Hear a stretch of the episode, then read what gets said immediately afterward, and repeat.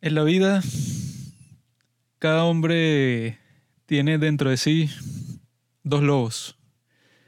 Está el lobo de la bondad y el lobo de la maldad. Y como me dijo mi maestro Chiang Kai-shek, el lobo que gana es el lobo que alimentas. Y con en mente es que la gente como yo vive su vida pensando en eso, cómo alimentar un lobo, cómo alimentar al otro y cuando extrapolas eso a toda la sociedad, te encuentras con dos cosas posibles. Por un lado, el, izquierdo normalmente está el caos y por el otro lado, el lado de la derecha es el lado del orden. Por lo tanto, siempre tiene que haber un equilibrio entre civilización y orden por el otro lado. En nuestro país, por ejemplo, que se llama Venezuela, fundado en 1810 por nuestro libertador Simón Bolívar, estamos en el completo caos. Nuestra audiencia mayoritariamente está entre Venezuela, México, Argentina. Nosotros estamos en el máximo caos posible. México y Argentina están mucho mejor que nosotros. Así algunos de sus ciudadanos no piensen que es de esa forma, pues sí lo es.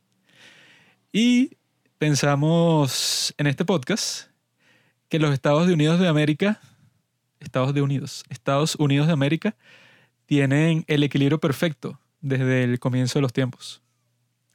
Y que eso no es solo nuestra opinión, sino que está claro en el desarrollo de toda la historia. Si nos ponemos a ver el pasado, por ejemplo, la democracia de España tiene cuánto? 40 años menos. La democracia de Alemania, ¿cuántos tiene? Que si desde los años 50 hasta su reunificación. Y pasa lo mismo con otros países de Europa que sufrieron mucho eso para dejar su pasado monárquico atrás. El caso de Inglaterra es particular, pero bueno, fue como una transición mucho más smooth, sin ninguna revolución, sin ninguna guerra de independencia, porque bueno, no estaban colonizados por nadie, no existieron los factores para que hicieran una revolución y nada, como se pasó en Francia. Pero el hecho es ese, pues, si comparas todas esas democracias, entre comillas, cuando, por ejemplo, en el siglo XIX, eso, los años 1800, estaban un caos en completo que si en Prusia y en Francia, en revoluciones, en guerras, etc. Mientras Estados Unidos, su único problema es que, bueno, tuvo una guerra civil y a pesar de todo eso, su sistema prevaleció, que es algo bastante raro. Que tengas un sistema eso que se basa en el orden y en una serie de equilibrios que tienen que existir. Tienes una guerra civil que para muchos países, bueno, te jodiste. Simplemente tienes que reconstruir tu país, que también lo hicieron en Estados Unidos, pero no quedó totalmente destruido hasta el punto que el mismo sistema, bueno, se fue para la mierda. Sino que prevaleció gracias al presidente Abraham Lincoln. Y hasta el día de hoy continúa volviéndose cada vez más fuerte, sin embargo, tiene unos ataques poderosos que en este capítulo vamos a conversar sobre varios de ellos y el más importante de todos es el primero. Vamos a estar hablando de cuatro temas para que lo tengan claro desde el primer segundo. El primer tema se trata del juicio contra Derek Chauvin por el supuesto asesinato del ciudadano George Floyd. El segundo es la teoría que supuestamente el laboratorio epidemiológico de Wuhan fue el responsable de crear esta pandemia terrible. No intencionalmente, porque eso, bueno, ya sería algo que si de una película de James Bond o algo de ese estilo, sino que, bueno, la teoría que sale por ahí es que, bueno, capaz un tipo, un trabajador de ahí, cometió el grave error de, bueno, llevarse una parte del virus y eso llegó al mercado de Wuhan y ya todos sabemos lo que pasó desde entonces, ¿no? Nuestro tercer tema es el debacle y el desastre de la Superliga en el fútbol europeo, que bueno, ya hemos hecho incluso un capítulo solamente de fútbol, no sé si lo escucharon, pero se trata de nuestro amigo Lionel Messi. Y en este, bueno, vamos a hablar sobre el desastre que sucedió ahí, de la codicia, de que, bueno, salió que si todo el mundo del fútbol en contra de eso y fue muy interesante para nosotros que nos gusta el fútbol. Y por último, vamos a hablar sobre los Oscars de este año, que son una tremenda porquería. Y las razones, bueno, se las explicaremos al final de este episodio, ¿verdad? Entonces se pueden estar preguntando, ay, ¿por qué hablan de política estadounidense? Bueno, nosotros también ya hemos hecho un episodio, si ustedes son nuevos en el grupo de los padres del cine. También hemos hecho un capítulo de la elección presidencial de, entre Donald J. Trump y Joe Biden, porque nosotros pensamos y lo explicamos en ese mismo capítulo, que todo lo que pasa en Estados Unidos como que llega a afectarte a ti, vivas en donde vivas, porque es eso, es como que el país más relevante de todos, su economía es la primera del mundo, existen todos estos factores que la gente como que da por sentado y que, ah, no, si eres de, por ejemplo, vamos a decir, de Paraguay, digamos, y te preocupas por la política estadounidense, no, porque no te preocupas eso por la política de tu país o por la política de tu región, es por eso mismo, pues, porque lo que pasa en Estados Unidos suele tener influencia y suele tener repercusiones en todo el mundo y también en el mundo del cine, porque, por ejemplo, vamos a hablar de eso, pues, de Derek Chauvin, de su juicio, de toda la cuestión, y al mismo tiempo, por alguna razón, que yo supongo que yace en que el mundo artístico siempre va a ser como que el más sensible sentimentalmente y el que está más cercano a esas ideas así izquierdas, porque se basa en que si en, la compasión, en la empatía, ¿no?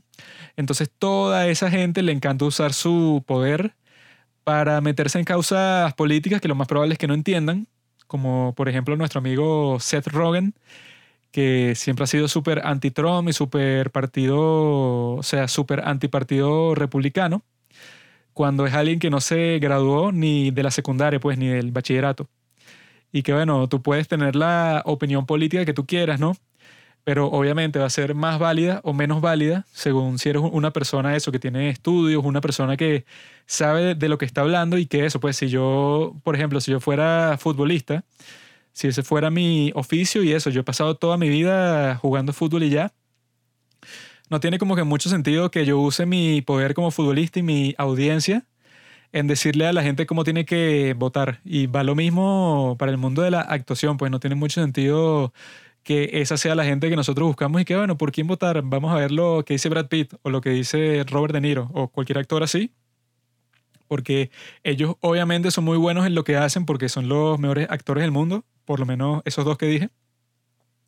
Pero al mismo tiempo, bueno, que tú sepas de actuación no quiere decir que sepas de un montón de otros temas complejos que necesitan mucho conocimiento y mucha práctica y mucha, mucho tiempo para estudiar, pues. Entonces, eso también aplica para, para nosotros y para la forma en que se hacen las películas, porque también se, se, ve eso de que en estos contextos se está buscando como que la inclusión, pero no la inclusión por mérito, sino la inclusión forzada porque en esos casos el mundo del cine puede estar lleno tranquilamente de gente de, de minoría, como nosotros mismos seríamos considerados en los Estados Unidos, pues que si latinos y tal, que hagan sus propias películas, pero no hay que, ay, pobrecito, mire, es negro, dale dinero para que haga su película, porque si no el hombre blanco lo oprime.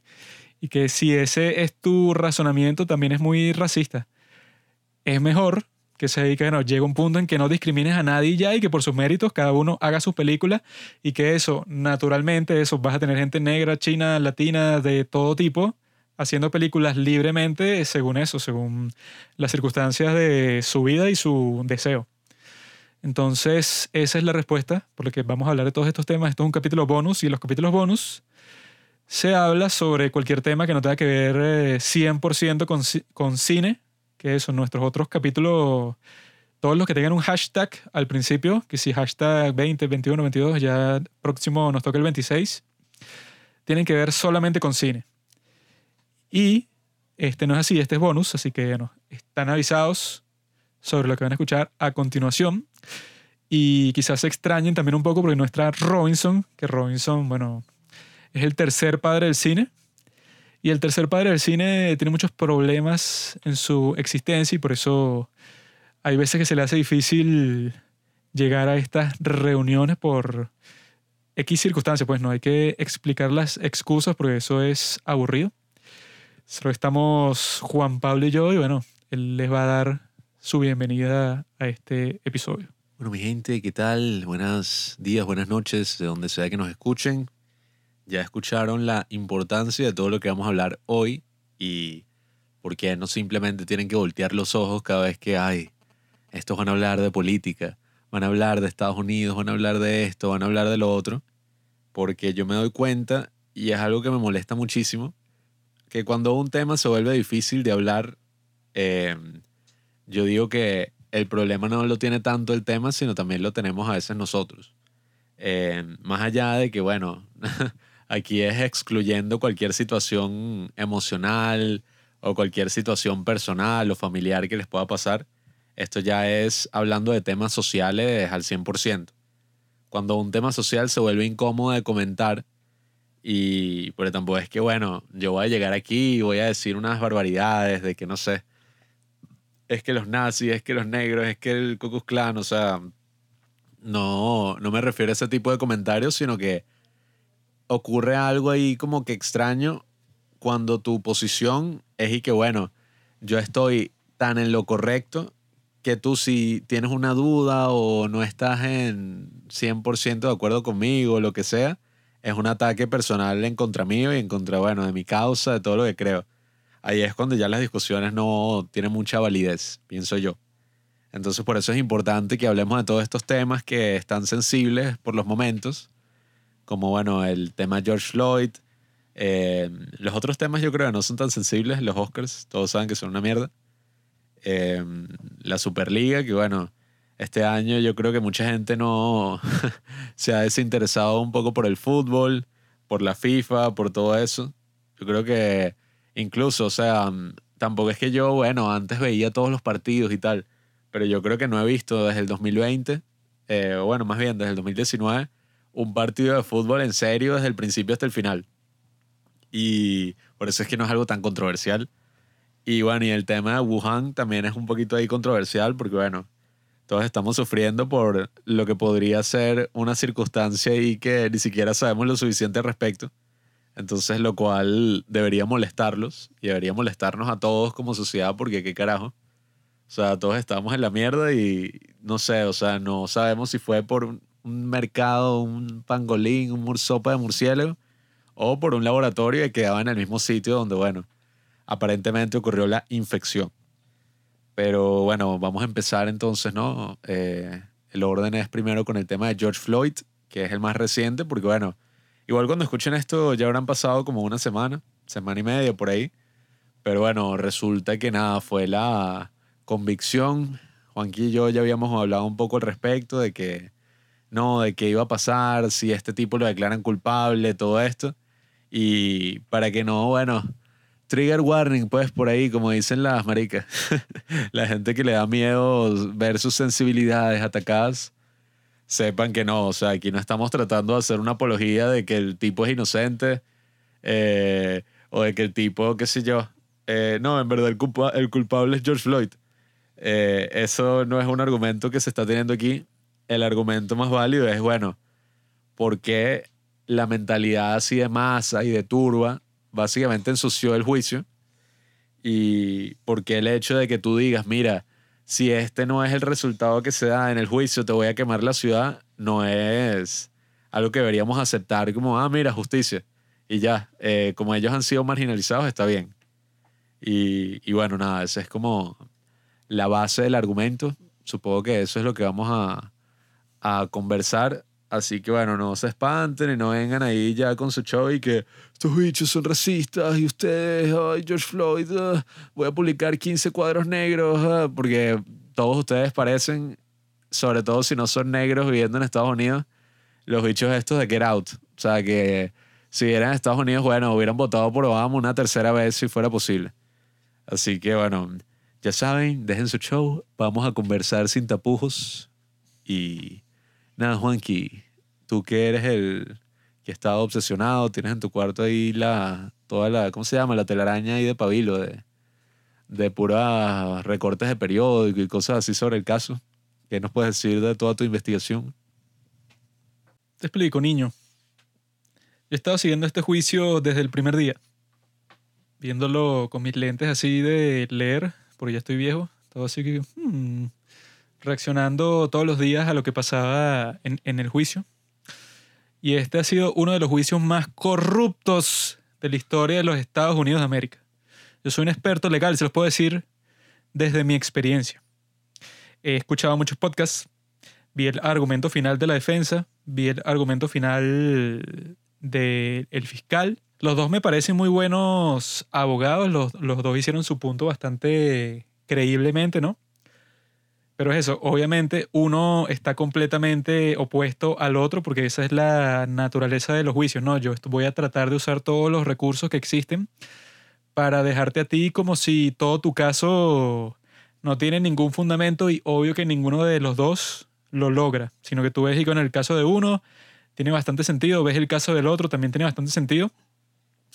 Y el trabajo del jurado, como se ve en la película 12 Angry Men, que es una gran película en la cual Pablo se quedó dormido,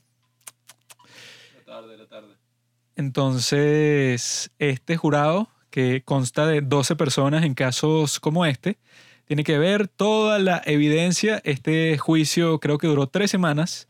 Durante las tres semanas tienes que estar pendiente de todo lo que te están mostrando tanto el fiscal, que es el que hace el caso contra Derek Chauvin, y el abogado defensor, que en este caso se llama Eric Nelson, que bueno, el tipo es un héroe. Porque es eso, mucha gente quería tacharlo de que es un tipo terrible, pero es eso, imagínense el valor que debe tener un tipo así para decir que, bueno, yo voy a defender al hombre más odiado de todo Estados Unidos. Yo voy a ser el único abogado que trabaja para él porque todo el mundo se habrá negado, porque es que defender a un tipo así, que literalmente lo odia todo el país, sería un suicidio para mi carrera y voy a quedar en, evidencia frente a todo el mundo y van a sacar mi nombre por todas partes y me van a decir que soy un maldito. O sea, tienes que tener bastante respeto por la ley, bastante respeto por el proceso para emprender eh, algo así como hizo Eric Nelson. Así que recuerden ese nombre, Eric Nelson. Y viendo estos dos argumentos finales de la defensa, ¿verdad? Antes de decirles eso, yo creo que es mejor explicar cuáles eran las circunstancias del juicio en sí que desde el principio, ¿no? Cuando estaban eligiendo al jurado, que era muy difícil elegir un jurado en un sitio como Minneapolis, que fue donde murió George Floyd, porque todas las personas que vivían ahí, yo creo que el 100% sabía del caso y todos los detalles. Y que tú cuando escoges a un jurado, tú estás buscando a la gente menos biased, menos comprometida con la información y que no vayan a tener una reacción así súper sentimental. Sin embargo, cuando estaban escogiendo el jurado, la ciudad de Minneapolis le pagó 27 millones de dólares a la familia de George Floyd, básicamente admitiendo eso, que Derek Chauvin era culpable. Y la razón por la que existe un juicio en primer lugar fue porque Derek Chauvin al principio dijo que él se estaba declarando culpable, que estaba dispuesto a eso, de asesinato en tercer grado. Porque él no sabía ninguna de las circunstancias con respecto a George Floyd, nada de lo que se reveló durante el juicio y justo antes del, juicio también, de que eso, que estaba súper drogado, tenía bastante fentanil en el sistema, más de la cantidad con la que mucha gente ha tenido una sobredosis. También tenía metanfetamina en su sistema y el tipo tenía 75% de bloqueo arterial en su corazón tenía tensión alta, tenía una salud bastante golpeada, una salud que estaba en peligro, pues, de muerte casi que en cualquier momento. Entonces, cuando empezaron a salir esos reportes, este Derek Chauvin dijo que ya no me tengo que declarar culpable de asesinato en tercer grado, que ni siquiera es un cargo que aplique en este caso, que eso ya lo diré más tarde, pero es un cargo que se lo pusieron desde el principio, tanto asesinato en tercer grado, asesinato en segundo grado y manslaughter en segundo grado. Entonces él, cuando vio las circunstancias en las que estaba George Floyd, que él no estaba consciente de eso durante el arresto, dijo que, bueno, esto como que me provee un caso mucho mejor. Entonces dijo que se iba a declarar culpable solo de manslaughter que carga una pena máxima de 10 años, pero para que te dé los 10 años, bueno, tuviste que haberlo matado a una persona que sí con un hacha, no sé. En su caso, lo más probable es que si él le hubieran aceptado eso de que se declarara culpable de manslaughter, hubiera sido quizás que si por dos, tres años de cárcel, que bueno, es muy poco con respecto a la reacción que tuvo de todo el país, bueno, que fue un desastre completo, ¿no? Entonces tenemos a Derek Chauvin, que desde el principio, bueno, pensó en eso, en declararse culpable en uno de los cargos menores para no enfrentarse con una pena tan grande como la que enfrenta hoy, que dicen que si las circunstancias son correctas, no lo han sentenciado todavía, solo, bueno, lo, lo declararon culpable de los cargos, pero no le han dicho qué tan larga puede ser la sentencia, que en estos casos, como él no tiene expediente previo criminal, podría ser que sí hasta 20 años, pero el, fiscal, bueno, quiere alegar unas circunstancias particulares para que le den 50 años o 40 años preso. Entonces él cuando enfrenta esta circunstancia, ¿verdad? Y comienza el juicio, y vemos eso, pues que la ciudad de Minneapolis ya básicamente dijo que era culpable, Derek Chauvin.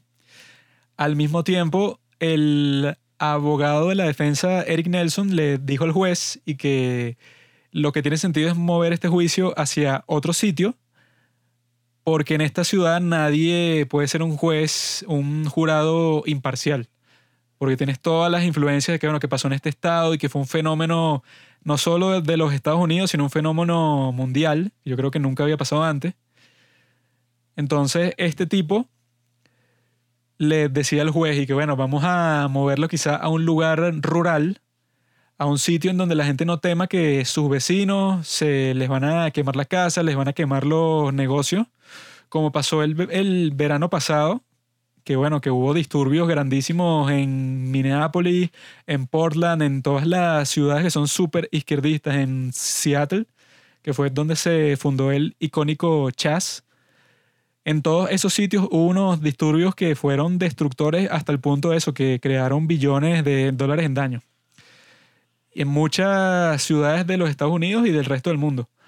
Entonces, el abogado de la defensa le dice que, bueno, tomando todo eso en cuenta, deberíamos mo- mover este juicio hacia otra corte del estado, pero una corte que no quede en la ciudad de Minneapolis, sino que quede en un sitio rural, porque si no el juicio va a ser como que una farsa desde el principio, porque todos los jurados van a estar como que amenazados.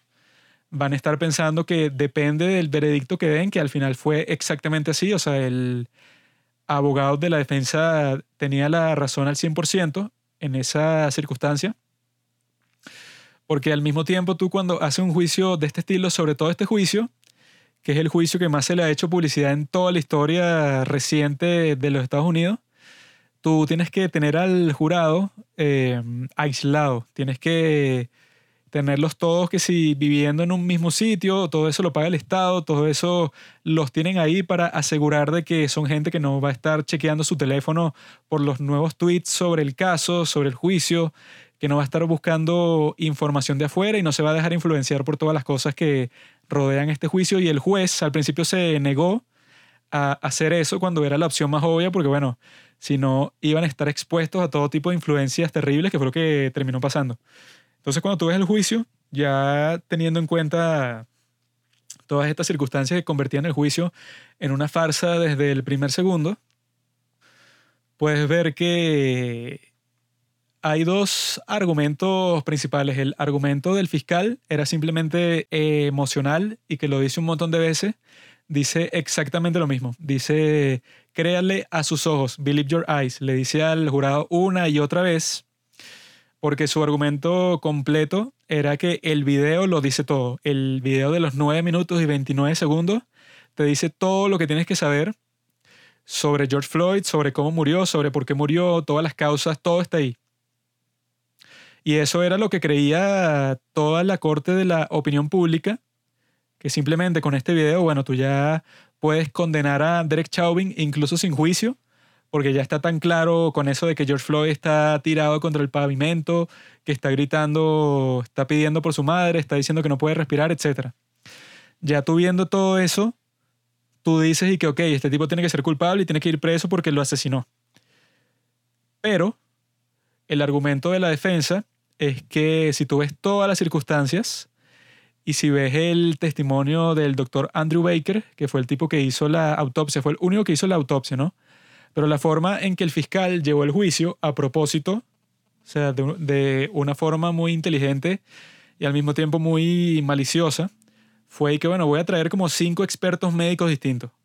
Y esos expertos médicos lo que van a hacer es interpretar lo que hizo el doctor que en realidad hizo la autopsia, que fue Andrew Baker. Fue el único que tuvo contacto directo con el cuerpo, el que hizo la autopsia cuando acababa de pasar la tragedia, pues, de la muerte de George Floyd.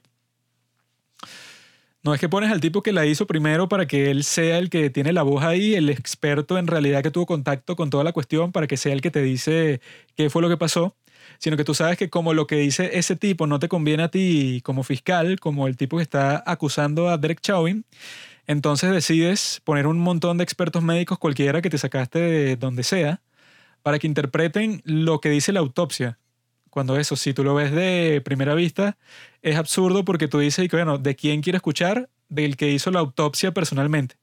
Yo lo llamo a él porque es el tipo que tiene más conocimiento, ¿no? Cuando por fin llega el punto en que el tipo llega a hablar frente al jurado,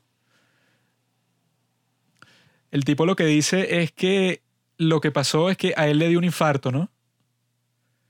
Y que al mismo tiempo eso fue asfixia pero el término asfixia puede ser tanto asfixia química como asfixia eso, pulmonar.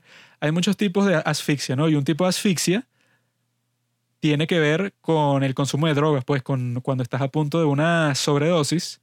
Como te muestran, pues una de las evidencias más fuertes de la defensa fue que en el carro de policía y en el carro de George Floyd también puedes encontrar un rastro mínimo de fentanil, ¿no? Que es una droga opiácea súper fuerte y que la cantidad que tú necesitas para tener una sobredosis de fentanil es más pequeña que un centavo. O sea, es un mínimo, es un polvito mínimo blanco que, que tú ves, ¿no?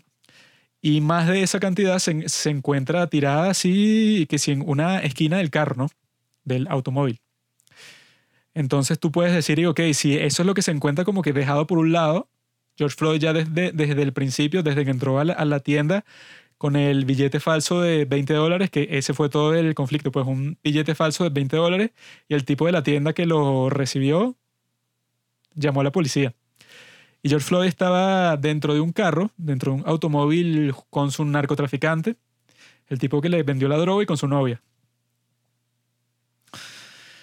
Y George Floyd en ese momento eso tenía tanto metanfetamina como fentanil en su cuerpo, en su organismo, Tenía, como ya dije al principio, 75% de bloqueo arterial. Tenía tensión alta. No tenía una salud muy buena. Y lo que dijo Andrew Baker, que es el experto que hizo la autopsia, fue que a esta persona lo que le pasó es que como tenía un corazón débil, cuando lo pones en esa posición que lo puso Derek Chauvin y le pones la rodilla en el cuello y en la espalda y lo tienes ahí prensado pues en una posición de presión, en una posición de estrés, en una posición que, bueno, todos podemos ver con el video de George Floyd, el más famoso, que dura 9 minutos y 29 segundos. Podemos ver que el tipo está sufriendo, pero muchísimo. O sea, que dice mil veces eso, no puedo respirar. Dice mil veces que está pidiendo por su mamá, está rogando de, de que lo dejen libre. Está pasando por una situación claramente súper estresante y que, bueno, sí, eso, ya tienes la tensión alta estás con una cantidad bastante alta de droga en tu sistema, tienes problemas de corazón y encima te ponen en una situación tan estresante, creo que se puede decir claramente que, ok, Derek Chauvin en ese sentido causó la muerte de George Floyd. Pero toda la pregunta desde el principio no era esa, era obvio que Derek Chauvin contribuyó a que George Floyd muriera, porque bueno, un arresto siempre te va a poner en una situación de estrés, ¿no? Y en este caso, eso, tanto el, el, cargo de asesinato en segundo grado como asesinato en tercer grado no tiene sentido en este caso, el de tercer grado sobre todo, porque el estatuto de asesinato en tercer grado se refiere a plural.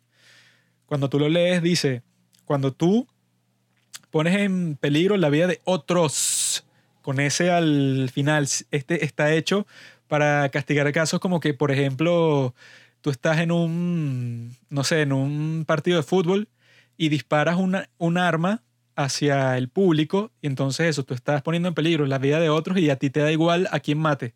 O sea, no te importa, tú no tienes ninguna empatía con la gente hacia la cual disparaste y tú, y tú eso, disparaste tu arma hacia el público sabiendo que es posible que se muera alguien a causa de tus acciones. Eso es asesinato en tercer grado. Obviamente este no era el caso porque eso, el tipo al parecer su uso de la violencia fue contra George Floyd, que es una sola persona singular, pues. Entonces ya ese caso en sí, ese cargo no tenía sentido. El asesinato en segundo grado, dicen que, bueno, en Minneapolis específicamente es cuando tú estás en, estás cometiendo un delito, es felony murder, y el caso clásico de asesinato en segundo grado en Minneapolis sucede cuando tú, por ejemplo, estás robando un banco y sin querer le disparas a una de las personas que está en el banco, como estabas cometiendo un delito, cuando mataste a esta persona, pues se convierte en asesinato en segundo grado y no es intencional, pues. Entonces, es absurdo en el caso de Derek Chauvin, porque tú dices que, bueno, todo arresto que tú cometas, siempre vas a cometer un asalto, o sea, un assault contra la persona a la que estás interactuando porque nadie va a querer ser arrestado, ¿no? O sea, el hecho de ponerle unas esposas a alguien sería físicamente eso, como asaltarlo. Entonces que tú lo acuses a él de second degree murder, eh, felony murder, es y que, bueno, no tiene sentido en este caso, porque no puedes decir que él estaba cometiendo un delito, o sea, que lo, lo que lo motivó fue que accidentalmente mató a George Floyd mientras cometió un delito. Eso es lo que significaría el caso. Y eso no, obviamente, si tú ves el, el video o el video más largo de cuarenta y pico de minutos de las body cam de cualquiera de los policías, no ves en ningún sitio que, bueno, el qué delito estaba cometiendo y durante el delito murió George Floyd. O sea, no tiene sentido. Lo que decía todo el mundo, que el fiscal desde el principio tenía un caso súper fuerte para esto en específico, era para manslaughter, que es que, bueno, que tú lo mataste a esta persona, a George Floyd, porque cometiste un acto reckless, o sea, un acto en donde tú estabas, estabas como que fuera de tus cabales. Eso, accidentalmente mataste a George Floyd porque infringiste eso, como que el código de la policía lo tenías irrazonablemente en este chokehold, en este agarre, pues, o sea, eso de ponerle la rodilla en el cuello para incapacitarlo, o sea, irrazonablemente estuviste en esa posición por mucho tiempo y lo terminaste matando, como que no te importó que su vida estuviera en peligro y lo hiciste de todas maneras. Ese es todo el punto del manslaughter y al parecer eso fue lo que pasó. O sea, si tú ves el video, tú dices que este policía se pasó, usó su autoridad de una forma reckless, de una forma irrazonable, una forma que no puede explicar, por eso lo despidieron automáticamente, pero eso, como que se excedió lo que estaba haciendo y todo eso estuvo exacerbado por las condiciones que ya existían de la persona, pues que eso, es alguien que está drogado, alguien que su corazón estaba en muy malas condiciones. Y cuando Derek Chauvin y el resto de los policías lo someten a esta circunstancia de estrés extremo, el punto de la defensa era que si, si hubiera sido cualquier otra persona con una salud decente, no hubiera muerto de esta forma porque, bueno, el doctor que hizo la autopsia, Andrew Baker, es el que lo determinó completamente, que yo no sé cómo la gente puede discutir contra algo así, porque el tipo dijo que no había lesiones en su cuello, ni externas ni internas. Es decir, que no murió de asfixia, porque él dice, cuando tú mueres de asfixia es porque te dañaron la tráquea y no te entraba aire y moriste. O sea, él dijo que su nivel de oxígeno estaba más bajo que lo normal, porque en esa posición y con el peso del policía encima, obviamente es incómoda y vas a, vas a respirar con menos comodidad. Pero no pudiste morir de asfixia como se entiende normalmente, porque tu tráquea y tu cuello y todo ese sistema estaba perfecto tenía que ser unos moretones en otras partes del cuerpo, la espalda y eso, pues, o sea, seguro le era difícil respirar en esa posición, como se ve, pues él dice muchas veces, antes de que lo pongan en, el piso y todo, que no puede respirar y que es claustrofóbico y que no quieren que, lo metan en el carro de policía. Todas estas cuestiones son los argumentos que da George Floyd desde el principio.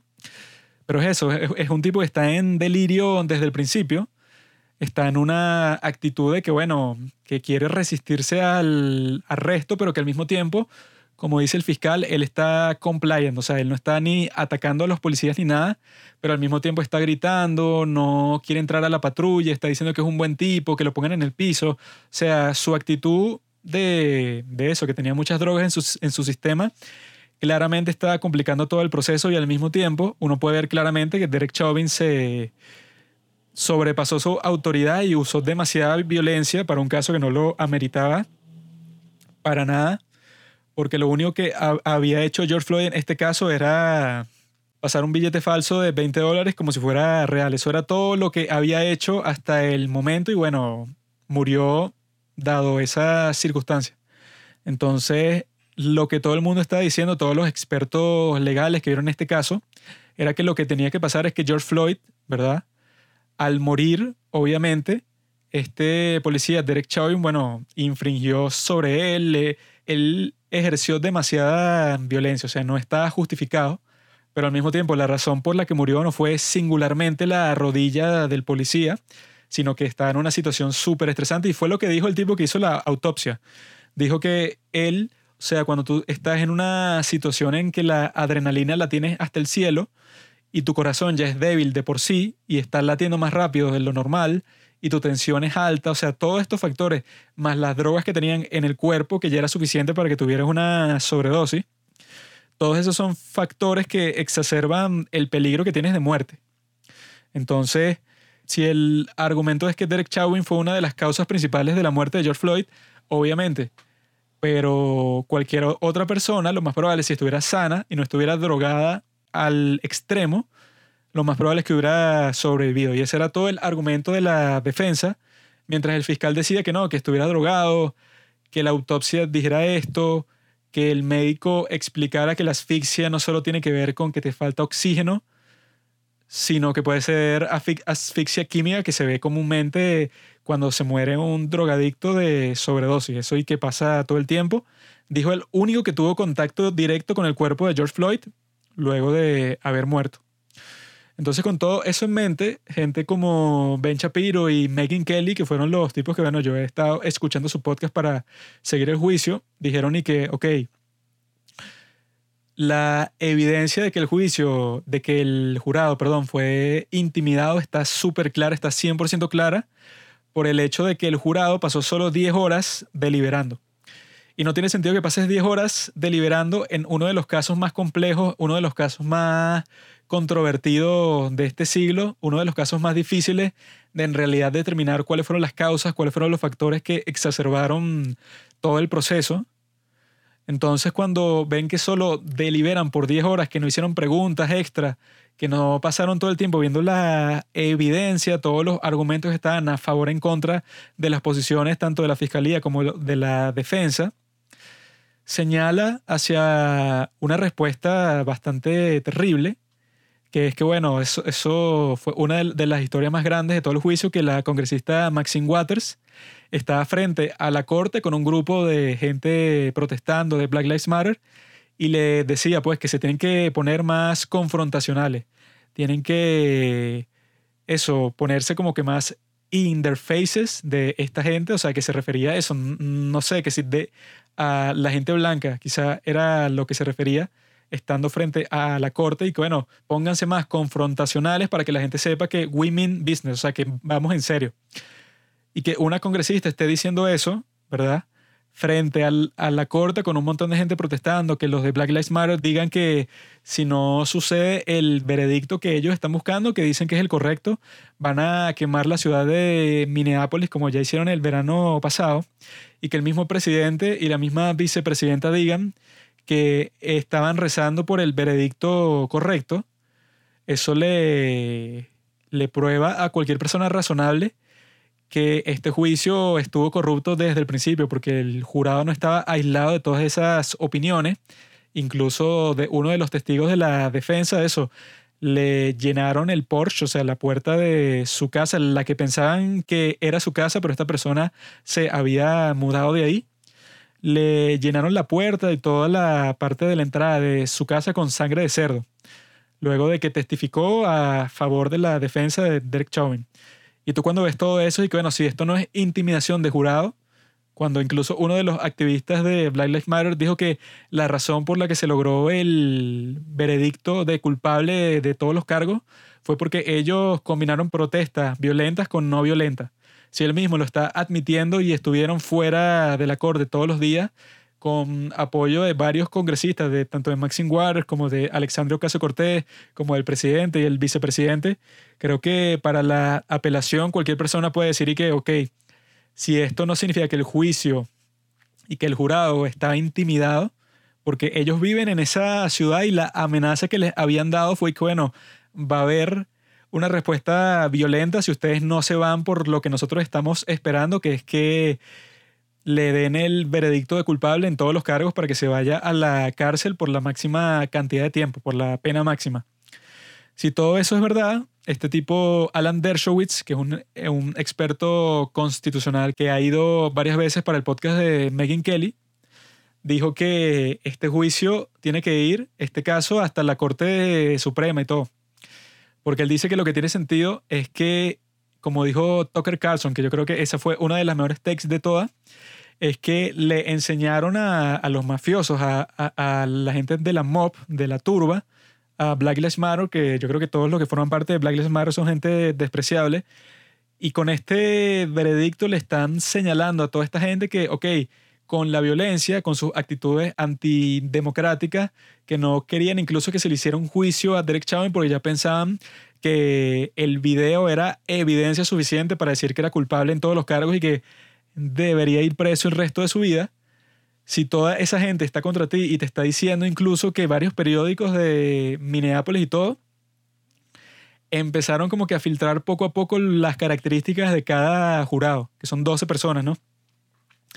como que no han dicho sus nombres ni nada, o sea, no los doxearon, como se dice en vocabulario de internet, sino que es eso, ponían varias características de cada jurado en estos periódicos locales para que la gente que ya te conoce sabe cómo identificarte, pues, o sea, que dice que, bueno, esta persona tiene tal profesión, sus hijos, eso, van para esta escuela, ya están soltando datos de ellos en los periódicos locales para intimidarlos para que se fueran por, entre comillas, el veredicto correcto.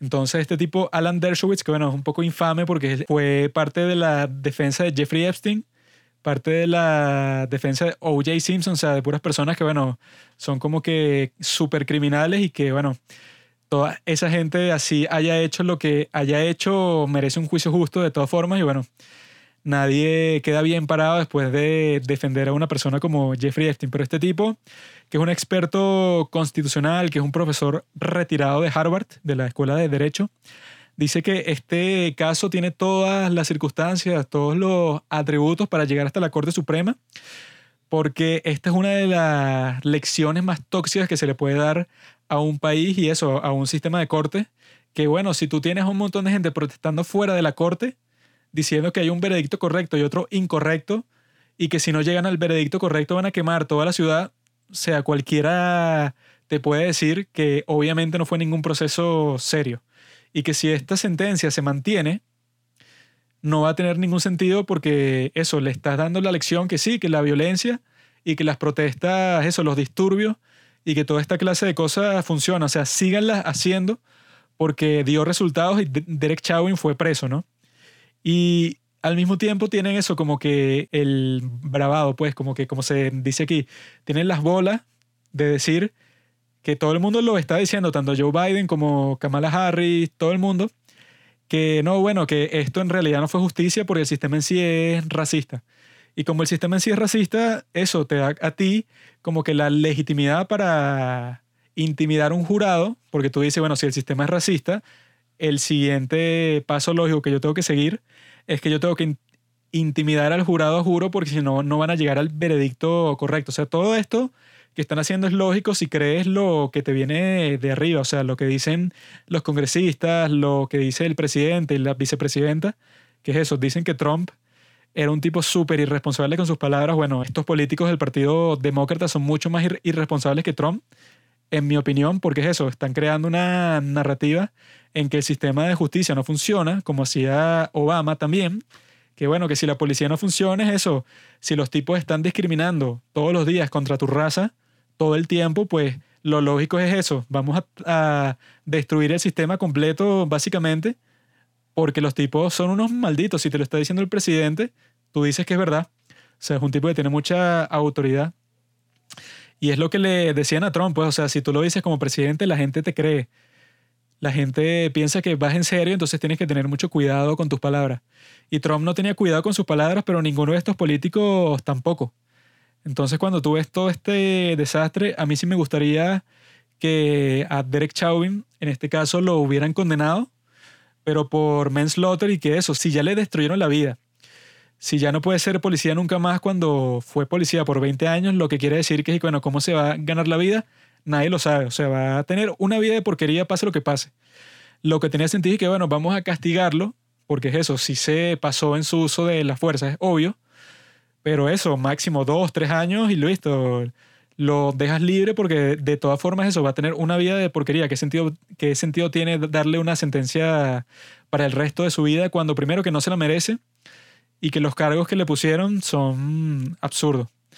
Entonces yo creo que los Estados Unidos están en un punto de inflexión en este momento, porque para gente que cree que esto quizá no es importante para ellos porque viven en otro país o son de Europa o de cualquier parte que creen que están aislados de todo esto desarrollo, pues no se trata de eso porque bueno, si ves la historia del siglo XX, los Estados Unidos eran responsables por guardar la paz y la democracia en muchos países.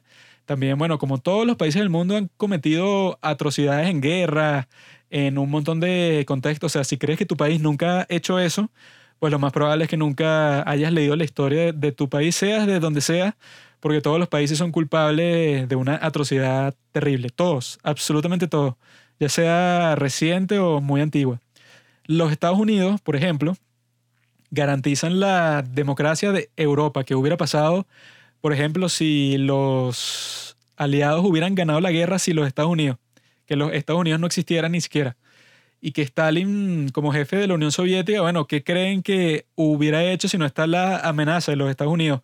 El contrapeso del otro lado, pues simplemente invade el resto de Europa.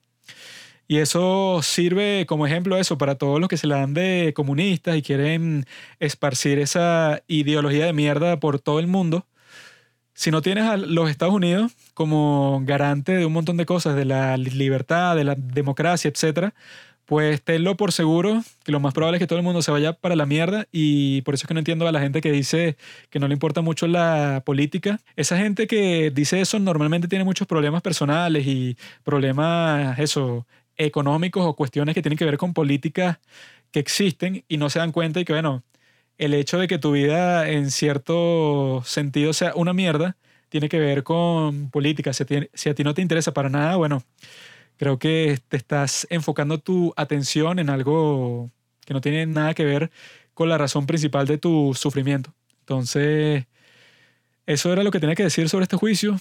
Quería dar como que todos los datos importantes del caso y por eso es que mucha gente que desde el principio si tú ves el video, que el video es horrible, el video es feo, porque es eso, ser policía no es un trabajo fácil y te debes enfrentar a cosas así, a escenarios horribles, escenarios en donde queda, quedas muy mal, quedas como un tipo desagradable, un tipo bestial casi. Te enfrentas a todas estas personas, pues, o sea, que te han cancelado completamente de la, de la vida normal, pues, de la sociedad normal porque han visto cómo te comportas como policía. ¿Qué es eso? Pues, o sea, yo creo que cualquier interacción de policía se va a ver horrible, incluso que el nuevo problema reciente es con lo que pasó hoy que en Ohio, que resulta que llega este policía para una escena y está en eso, una niña, creo que tenía como 16 años, de raza negra, ¿verdad? Estaba así como que en una trifulca, en un conflicto con mucha gente y alguien llamó a la policía y justo cuando esa niña de 16 años estaba por apuñalar a otra niña joven de, o sea, de raza negra también, el policía le dispara, la asesina de esa forma, porque es eso, literalmente estaba a punto de matar a otra persona con un cuchillo.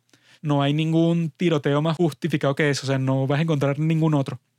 Pero en este caso, a este policía ya lo están condenando y eso, en este caso, pasó lo más irresponsable que yo creo que yo he visto en toda mi vida, que no sé si tú viste eso, Pablo, que LeBron James tuiteó y que you are next, así con un hashtag que es y que accountability y la foto del policía. Y él tiene casi 50 millones de seguidores en Twitter. Y está básicamente diciendo, él antes de tuitear eso, eso, como que se lamentó por el caso y por lo que había pasado. Y si tocó una audiencia así, estás dispuesto a decir que no, este tipo también hay que tenerlo al mismo nivel que George Floyd, porque es eso, mató a una mujer joven negra que lo hizo bajo la circunstancia más justificada de toda la historia, y los quieren poner a todos en el mismo grupo y eso. Yo no sé si hay nada más irresponsable que tú tienes una audiencia de 50 millones de personas, que literalmente eso, en 50 millones yo te lo aseguro que hay un poco de loco. O sea, gente armada que ponte que se indigna por algo así, cree que es verdad que este policía es un maldito, vive en Ohio, vio la foto y va y lo mata. Y eso, bueno, si pasa y la gente culpa a LeBron James, obviamente eso nunca va a pasar porque va a ser que LeBron James, no, ese es un icono eso del partido demócrata y tal. Pero lo que la gente está diciendo que lo que tiene que hacer este policía es demandar a LeBron James, porque es eso, yo creo que básicamente te trató de condenar a muerte, ¿no? O sea, eso, lanzó un tweet para que la gente te haga daño, porque si no, ¿para qué pone tu foto? O sea, la gente ya sabe tu nombre y ponen tu foto como si fuera así como algo del viejo este como que se busca. Si un tipo con 50 millones de seguidores en Twitter hace algo así, bueno, y en Instagram también debe tener un montón, pues ten por seguro que el tipo básicamente eso, hizo un atentado contra su vida. Y lo que está diciendo mucha gente, bueno, si yo fuera ese policía, yo demando a LeBron James por 50 millones de dólares, una cuestión así altísima, porque literalmente eso, quiso que la gente te matara. Y por una buena acción, que es lo peor. Entonces, bueno, esa es una de las razones porque eso, cualquier equipo que esté LeBron James o cualquiera de sus compañeritos woke se puede ir para la mierda. Y bueno, eso era todo lo que tenía que decir sobre este caso. ¿Qué tienes que decir tú, Paul? Bueno, no sé si hay algo más que decir de George Floyd. Lo que sí hay algo más que decir es que, bueno, una persona que no sigue el caso desde cerca como fui yo, sabía que estaba ocurriendo, sabía toda eh, la atención y notoriedad que tenía el caso en el momento, pero yo no estuve pendiente de eso en su momento. Yo lo que sé es que este caso nunca se trató sobre si era de segundo grado, si era de tercer grado, si le puso la rodilla más abajo o más arriba de la tráquea derecha izquierda, sino este caso siempre se trató del racismo y de si todo Estados Unidos es racista contra los negros y de si los policías son unos cerdos y de si es momento de que los negros despierten y bueno, reclamen su derecho. Y cuando tienes un caso así, eso no, o sea, es imposible que haya justicia. Porque ¿cuál es la justicia que va a haber ahí? Ninguna. O sea, no hay ningún eh, sentido de que, ay, bueno, ocurrió lo que era justo porque, ¿qué pasa? Si tú le cedes, por así decirlo, y dices, bueno, vámonos por lo más fácil. Esta vaina agarró muchísima notoriedad, en todo el mundo están hablando de esto. No podemos sacar a este tipo, o sea, o, o alargar mucho el juicio porque la gente se va a indignar. Vámonos por lo más fácil. O sea, ya hay videos, ya hay evidencia, todos sabemos que este tipo es culpable. Vamos a darle la mayor pena que podamos. Aunque esas sean las intenciones más sencillas, también son a veces las más problemáticas porque entonces va a pasar que la gente va a decir, coño, mira, gracias a que nosotros nos pusimos a protestar y amenazar a la gente, se hizo justicia. Entonces el sistema de justicia no es que sirve, pues, servimos somos nosotros. Y eso es lo que para mí crea todo el problema, pues, porque mm, yo igual no sé, yo tengo más confianza en el sistema norteamericano porque yo sé que, bueno, cuando uno ve las crisis en otros países y, y como la democracia se pierde completamente, no es porque, bueno, de repente un día para otro llegó un tipo con un rifle y dijo, bueno, ahora yo soy el presidente. O de repente hubo una protesta gigante y bueno, ya listo. Eh, cambió el gobierno, todo se arregló, todo cambió. Eso nunca ocurre así en mi experiencia. Eh, en mi experiencia es un cambio que toma años. Poco a poco van cambiando, bueno, las leyes, la constitución, lo que conforma un país. Y yo dudo mucho que eso pase en Estados Unidos. Y, y por eso es que yo tengo confianza. Yo digo, cuando en el 2016 yo creí que Trump era el fin de Estados Unidos, no pasó absolutamente nada y me parece que tuvo hasta una buena presidencia. Eh, ahí es que tú te das cuenta y al menos es mi opinión de que es como una mentalidad muy catastrófica pues que se está teniendo en estos momentos. Porque bueno, cualquier cosa que pase, bueno, está poniendo en riesgo 300 años de historia y nos vamos a ir a la guerra. Pero yo lo que pienso es no entrar más bien eh, de lleno, o sea, porque no es que uno se va a hacer el loco y no lo va a comentar ni siquiera, pero no entrar de lleno y decir, sí, sí, la solución es la guerra, porque ya estamos en ese punto, o sea, Yo lo que pienso más bien es que, bueno, no hay es que caer pues en ese juego, en esa narrativa. No hay que pensar como que, bueno, si esto es lo mainstream, esto es lo que está bien y el racismo es malo. Qué profundo es mi pensamiento. Porque hasta este punto todos sabemos que el racismo es malo. Hasta este punto, eh, una sociedad no es racista si le da 24 millones de... ¿Fueron 24 o 27? 27. 27 millones de dólares a la familia de un hombre que murió.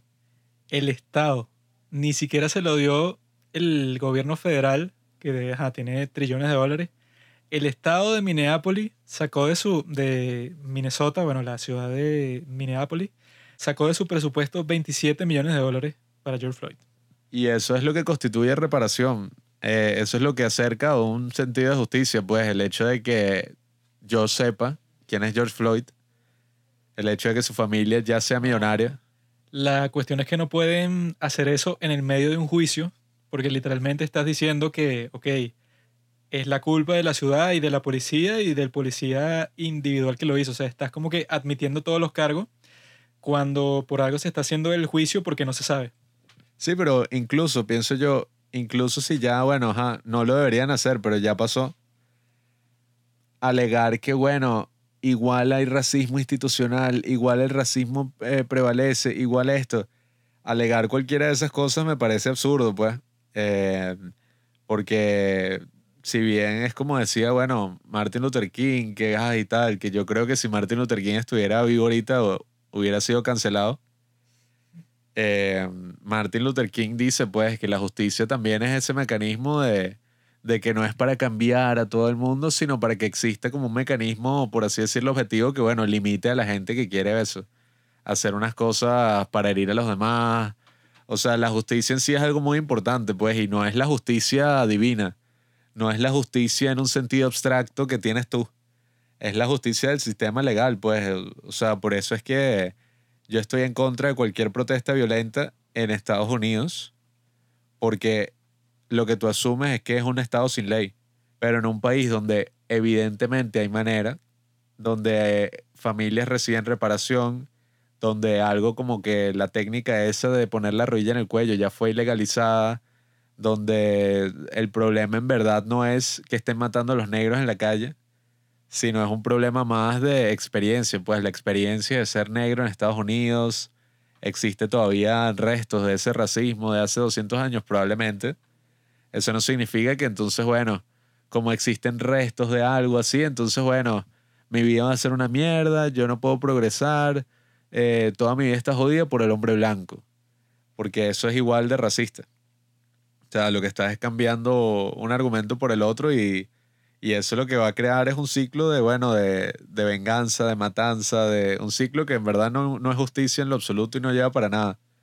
O sea, porque hasta vámonos al ejemplo favorito de todo, toda persona que comenta en los foros de Facebook, en, cualquier foro. Los nazis, Hitler, tal. Incluso cuando ocurrió todo este cambio en Europa, que finalmente se derrotaron a los nazis, no fue que agarraron a todos los nazis y los pusieron en fila y los fusilaron. Fue más complicado porque más allá de los juicios de Nuremberg, hubo mucha gente que trabajaba dentro del sistema nazi que tuvieron que volver a poner a trabajar hasta en el mismo estado porque no había más gente.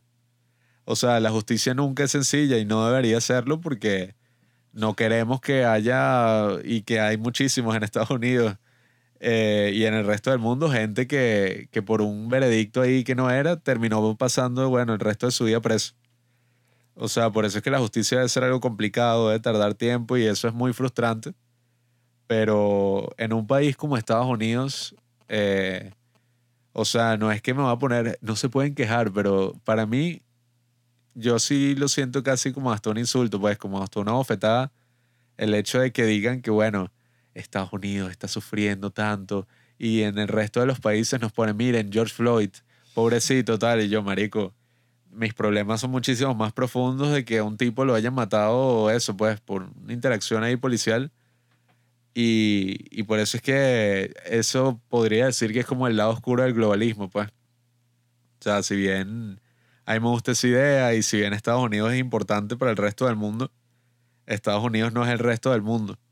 Y, y debemos saber que, bueno, eh, cuando estamos encerrados en nuestras casas por la cuarentena y nuestra ventana al mundo es el Internet, lo que tiene prevalencia en el Internet es todo lo que pasa en Estados Unidos. Y, y eso también es peligroso porque, bueno, entonces vamos a empezar a tener ciertas conversaciones que están fuera de lugar en nuestro propio sistema legal, en nuestro propio país. Vamos a empezar a hablar de que no, hay que salir a protestar por los derechos de los negros en tal país que ni siquiera, o sea, yo en Venezuela, donde probablemente haya racismo en cualquier parte del mundo, pero en mi experiencia en Venezuela, yo nunca he considerado a otra persona como negra. Eh, en el sentido estadounidense de la palabra. O sea, yo nunca he dicho, aquí está mi amigo negro, y aquí está mi amigo blanco, y aquí está mi amigo latino. Como él es negro, él seguramente le gusta el pollo frito y, eh, ¿sabes? Esos estereotipos que existen. O como él es así, entonces él es asado. O sea, para mí eso es una característica más como, bueno, ahí está mi amigo que usa lentes.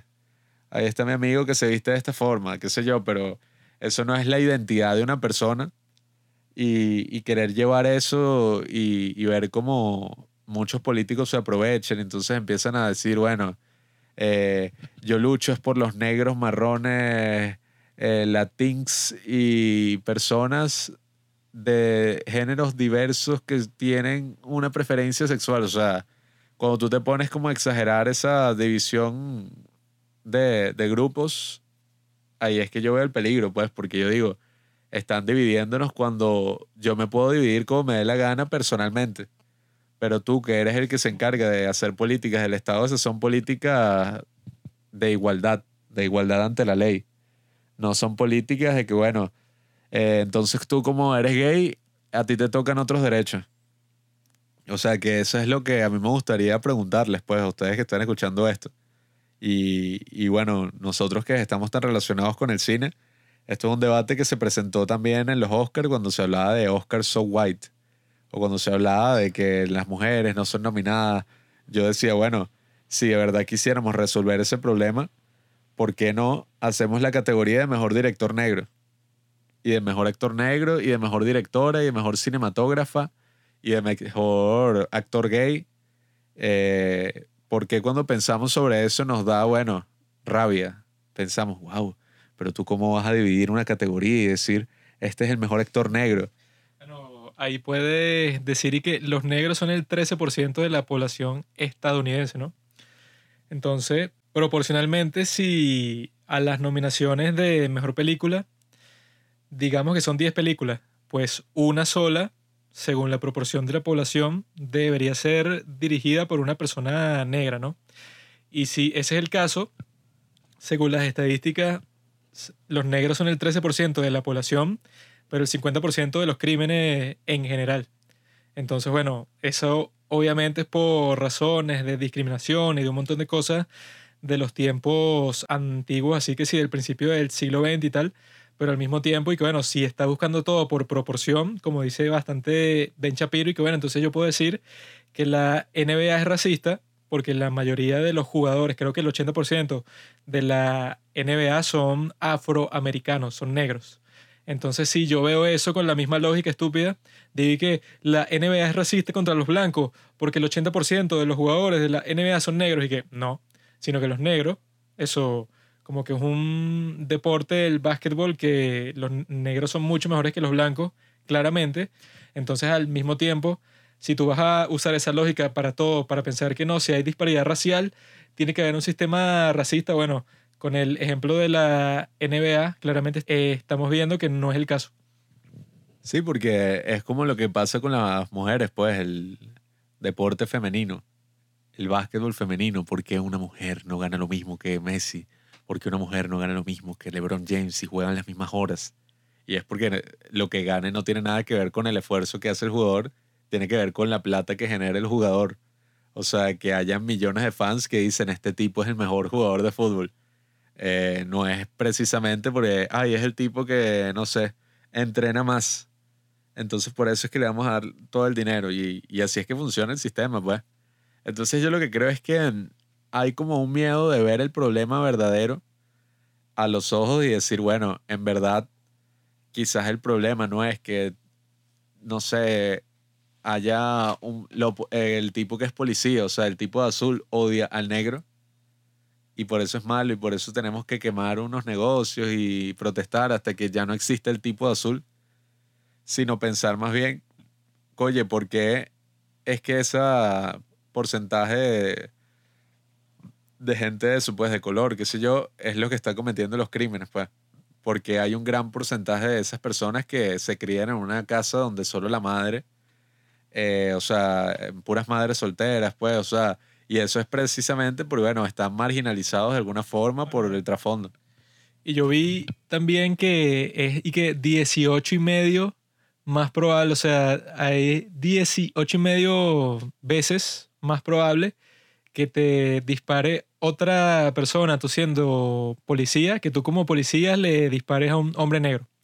¿Y qué es eso? Pues que lo que yo te estaba diciendo más temprano, que si en realidad fuera una epidemia los asesinatos a negros que no estaban armados, o sea, que eran como que completamente inocentes, supuestamente si eso fuera una epidemia, pues no existiría eso, pues que es como que el grito de batalla de grupos así como Black Lives Matter, que incluso hay una canción, que es eso de que say her name o say his name, que es que bueno, que se murió, o sea, incluso puedo decir varios desde memoria y todo, Michael Brown, Breonna Taylor, Sandra Bland, no sé eso, todos esos nombres, ponte que son, no sé, digamos, 20 nombres de asesinatos así de alto perfil en esas circunstancias, ¿no? O sea, de gente que no se lo merecía y que son negros, que bueno, son los que han estado marginalizados en los Estados Unidos desde hace cientos de años.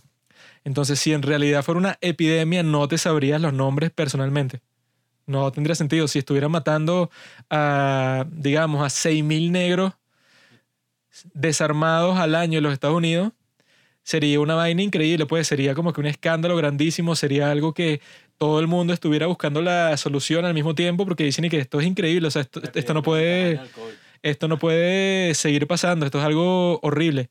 Pero obviamente eso no pasa si no hay casos emblemáticos, porque todos los demás son como los del caso de esto, de tanto de Dante Wright como de el muchachito de 13 años que también mataron en estos días. Que no son cosas en blanco y negro, pues son cosas que tienen que ver con el entrenamiento de los policías, que no es muy bueno, tiene que ver con errores, tiene que ver con gente que se resiste al arresto, tiene que ver con un montón de temas muy complicados no es simplemente y que eso, pues, o sea, que ese es el, el principal problema con el juicio de Derek Chauvin, que el cargo, ¿verdad? Eso de asesinato en segundo grado, asesinato en tercer grado, manslaughter en segundo grado, ¿verdad? Esos son los cargos que oficialmente lo condenaron. Pero como han dicho muchos comentadores políticos, incluido Ben Shapiro, que bueno, todos saben que es mi preferido, han dicho que, que, bueno, el cargo principal que le pusieron a Derek Chauvin desde el principio y a todas las personas que no son negras, el cargo principal que le han dado a todos los Estados Unidos es el cargo de ser racista. El cargo de que Derek Chauvin quiso matar a George Floyd porque era negro, no porque fue una situación complicada y el policía con su ego no quería quitarse de la posición en donde estaba y estaba en un ambiente peligroso con un montón de, de, gente ahí que estaba viendo la cuestión y como que ponían nerviosos a los policías porque los tenían rodeados. Todas esas circunstancias que dijeron en el juicio, como que no, eso no importan para nada. El problema es que este es un racista y que mató a George Floyd porque era negro. Eso la, la prosecution, el fiscal nunca dijo eso durante el juicio, nunca dio ninguna evidencia de ningún tipo de que Derek Chauvin era racista. Eso ni se lo presentó el jurado. ¿Por qué? O sea, porque creen que el tipo, eso, no quería meterse en un tema controversial durante el juicio. Obviamente que no, porque este ha sido el juicio más controversial de que sí de toda la historia. Sino que el tipo obviamente no tenía ninguna prueba, ningún post de Facebook, nada, absolutamente nada con el cual tú pudieras decir que Derek Chauvin era racista y que porque era racista cuando veía un negro decidí que listo, voy a matar a este negro porque me cae mal la raza en general. Sino que que, bueno, este tipo obviamente estaba en una situación de mierda, George Floyd también estaba en una situación de mierda y todo tuvo un desarrollo trágico por eso mismo, pues o sea, son cosas que pasan y George Floyd eh, murió por eso y que Derek Chauvin tenía que ir a la cárcel, tenía que ir, pues sí o sí. La pregunta es por cuánto tiempo. Y yo creo que no se merece en lo absoluto 20 años, 10 años. O sea, yo a él le pongo eso. Si ya su vida se fue para la mierda, ponle 2, 3 años. Y que eso, pues, o sea, el fiscal hizo lo que yo creo que hubiera hecho que si cualquier persona de los que estaban ofendidos, que si por Twitter, que veían toda la cuestión así, que bueno, ya, ya tú con el video puedes probar todo lo que te dé la gana. Entonces el fiscal, por ejemplo, empieza su final statement, su, ¿cómo se dice? Su argumentación final, diciendo que no, George Floyd era un gran hombre, George Floyd era un buen hijo, un buen hermano, un buen padre, un buen, etcétera. Cuando es que, bueno, se dicen que George Floyd no estaba en juicio y entonces no, no puede sacar durante el juicio, bueno, que George Floyd eso entró a una casa en donde había una mujer embarazada, el tipo tenía una pistola en mano y se la apuntó al vientre a la mujer para que le dijera dónde estaban todos sus objetos de valor. Si es un tipo que hizo eso, bueno, obviamente que es un acto de mierda no puedes argumentar nada de eso en el juicio porque George Floyd no es el, el que está bajo juicio. Pero, pero al mismo tiempo tampoco podrías eso, pues decir que es la mejor persona del mundo porque eso técnicamente no sería relevante tampoco. O sea, una persona que mataron y no está justificado y ya eso debería ser suficiente. Pero claramente no fue suficiente porque eso, el fiscal desde el principio lo que dice es que George Floyd, hemos escuchado de su hermano, de su madre, que era uno de los hombres más empáticos y con mejor carácter y que hacía reír a todo el mundo, etc. Y lo que me llamó la atención también de ese, esa argumentación final del fiscal es que él dice que esto no es un juicio de toda la policía. Esto no es un juicio de eso, de la profesión en sí, porque él dice que la policía es una de las profesiones más nobles y más honorables que existe. El fiscal lo dice. Y después del juicio, cuando condenan a Derek Chauvin, salen todos los estúpidos, que bueno, entre esos estúpidos está tanto el presidente como la vicepresidenta, diciendo y que no, bueno, o sea, esto no es un juicio de Derek Chauvin, ya es un juicio de la policía. Y hasta que eso, que, la, que toda la policía se reforme, que bueno, que los republicanos han tratado de pasar un montón de reformas de policía y no los han dejado en el Senado. O sea, la ley fue filibosteriada, bloqueada, pues, básicamente. Entonces, estos tipos claramente si la gente no se ha dado cuenta que todas esas cuestiones son simplemente juegos de poder, o sea, podría ser cualquier excusa para tener más poder y en este caso es la excusa del racismo. Si no pueden ver eso, bueno, están ciegos. Es que es eso, o sea, yo no pretendo aquí sentarme a decirles, mira, es que el problema de los negros en América es el siguiente, les explico, porque, o sea, ¿qué voy a saber yo? Cuál es el problema, qué tal. Pero al menos por las cosas que yo he visto, el problema de lo que se persigue por la policía es eso, pues una cuestión que necesita reforma y no es ni siquiera una cuestión que está grabada en la misma esencia de ser policía. No tiene casi que nada que ver con eso, tiene que ver con, con eso, pues el entrenamiento que reciben, las cuotas que les ponen, esa animalversión, pues, que muchos policías presentan y, y, que tienen y es y que, ah, bueno, como la mayoría de eso, pues están marginalizados los negros, si viene un negro y no, ese trae problemas. Eh, vamos a ver, vamos a revisarlo, tal. Se ponen a criminalizar vainas como la droga, que si la marihuana, y que mira, si tiene marihuana va preso cinco años. O sea, esos para mí son los verdaderos problemas que se tienen que conversar y se tienen que reformar. Que Estados Unidos es racista, bueno, mucha suerte reformando eso, amigo Vamos a ver cómo lo puedes reformar. Ah, ya, ya sé. Vamos a sacar el argumento que saca toda esa gente. La educación.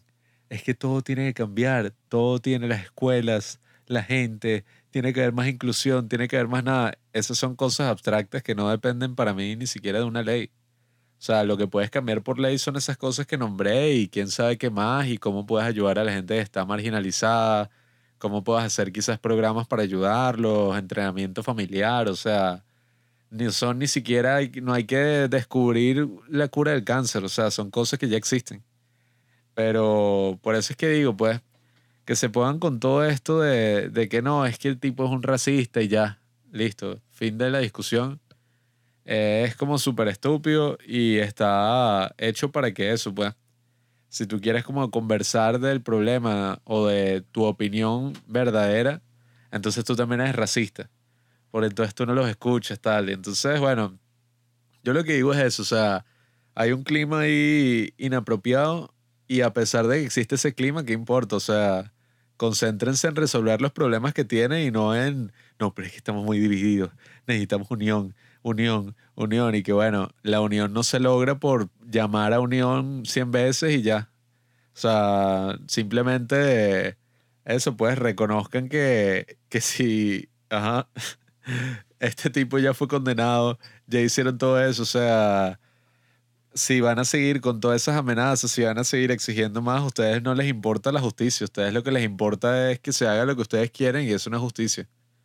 Eso es, son, bueno, son tan malos como el otro grupo que ustedes tanto critican, pues, que ni siquiera es un grupo así que creo que exista así totalmente en Estados Unidos, porque el presidente, la vicepresidenta, la mayoría del Congreso, en general...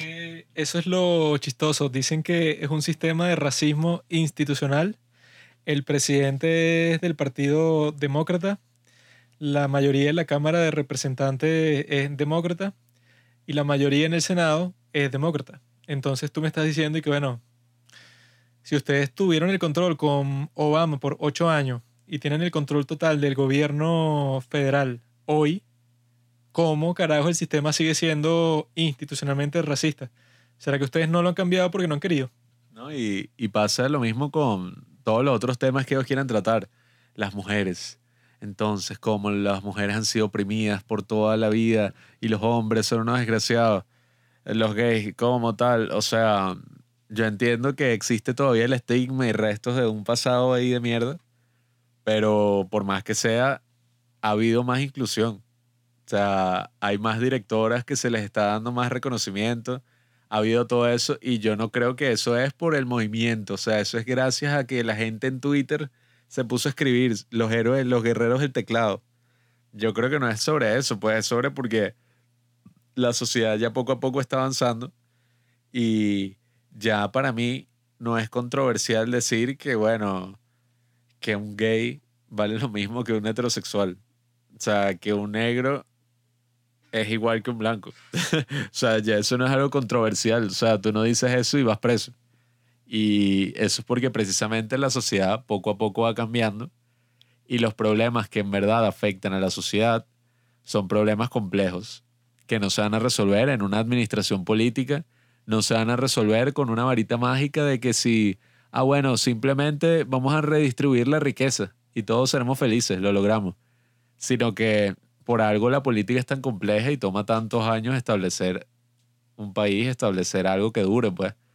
Eh, precisamente porque, bueno, las cosas no se van a dar de un día para otro. Y, y, por eso es que yo soy, no soy tan optimista, pues, con los cambios políticos así. Porque, bueno, yo no tengo problema. Si, si para hacer un cambio tienen que pasar varios años, bueno, fino, con tal, o sea, está bien, con tal de que sea dura, duradero porque el problema es eso, o sea, yo creo que la caución es muy importante en todos los que están pidiendo revolución y tal, porque yo que he visto los verdaderos efectos de una revolución y a primera mano, y una revolución completamente, o sea, no es que esa no era una revolución de verdad, amigo. No, o sea, la revolución más grande que ha habido así en mi continente y que desde que era niño todos estaban celebrándola eh, aplaudiendo de pie y que, que fino, mira, una revolución, te felicito. Eh, yo soy el que ha visto de primera mano cuáles son los impactos de eso, pues hay muchísimas frases al respecto. Y el siglo XX fue un siglo de eso, de utopías, que claramente terminaron, bueno, en campos de concentración, en gulag, en todas las cosas más horribles, porque bueno, ¿qué, qué cosas, no? Que tú pienses que un grupo tiene la respuesta a todos los problemas de tu existencia y de que dándoles el control completo de tu país, ellos te van a dar ese significado de vida, eso precisamente es lo que termina, bueno, en, las catástrofes, pues, en las catástrofes políticas, humanas. Entonces, por eso es que digo, no hay que dejarse llevar, no hay que decir, bueno, como yo estoy a favor de los derechos de, de los gays y yo soy gay, entonces la solución es no, tenemos que atacar a los heterosexuales que nos han oprimido. Como yo soy trans, entonces los cisgéneros son los que han arruinado mi vida. O sea, el mundo no funciona así. Y, precisamente yo creo que los problemas raciales que existen no son porque tú eres negro. O sea, no son porque tú eres verde. Los problemas raciales que existen son por muchas razones asociadas de que, bueno, eh, toda esta gente se trajo, o sea, imagínate que por casualidades de la historia no fueron los africanos los que fueron traídos a Estados Unidos, sino fueron los chinos porque, bueno, era, les hicieron una oferta, mira, te dejo estos asiáticos más baratos. Y fueron ellos los que fueron mandados a Estados Unidos, serían los chinos, pues, los que serían marginalizados. Eh, entonces, por eso es que digo, pues, hay que ver cuál es el problema en verdad. Y eso, o sea, si el problema en Estados Unidos quizás es una especie de marginalización, bueno, poco a poco se está trabajando para que eso no sea así. Hay más representación política, hay más dinero a causas sociales, hay más cosas, o sea, eso es paja de que no. Es que la gente tiene que ser educada en la escuela para que les digan, tú no tienes que ser racista. No me vengan a cortar con ese vaso de cartón que yo, mi primera clase de preescolar, una de las cosas que te dicen, y me acuerdo, pues me acuerdo clarito de las cosas que dicen, es y que, bueno, es que porque tú seas de un color de piel, eh, tú tienes los mismos órganos, tú eres exactamente igual debajo de la piel. Eso fue lo que a mí me enseñaron en el colegio, eso fue lo que me han enseñado en la sociedad y eso fue lo que me enseñaron hace 20 o bueno, 18 años más o menos. Así que no, no es un problema del sistema. Yo creo que es un problema más profundo y que bueno, hay que ver cómo se soluciona, hay que ver qué pasa, pero bueno, eh, no porque pensemos así somos racistas y yo no, no tenemos que justificar que no somos racistas en lo absoluto, porque esas son cosas evidentes. O sea, yo dudo mucho que Martin Luther King y todas estas figuras, estas grandes figuras que protestaron contra el racismo, se estaban quejando de que cuando ellos hacían la cola en el supermercado, eh, la cajera les hizo un comentario que ellos percibieron como insultante. Eh, esa no era la queja de ese momento. O sea, eh, ¿qué es eso? Si el hermano de George Floyd está comparando a George Floyd con Emmett Till, que Emmett Till fue un muchacho que fue asesinado cuando tenía 14 años en el sur de los Estados Unidos, que bueno, estaban con las leyes del Jim Crow, que era así completamente, bueno, racismo institucional, pero 100%, que no podías votar, que no podías vivir una vida normal porque todo el mundo, solo por ser negro, te trataba como si fueras un pedazo de mierda. Eso sí era 100% verdad.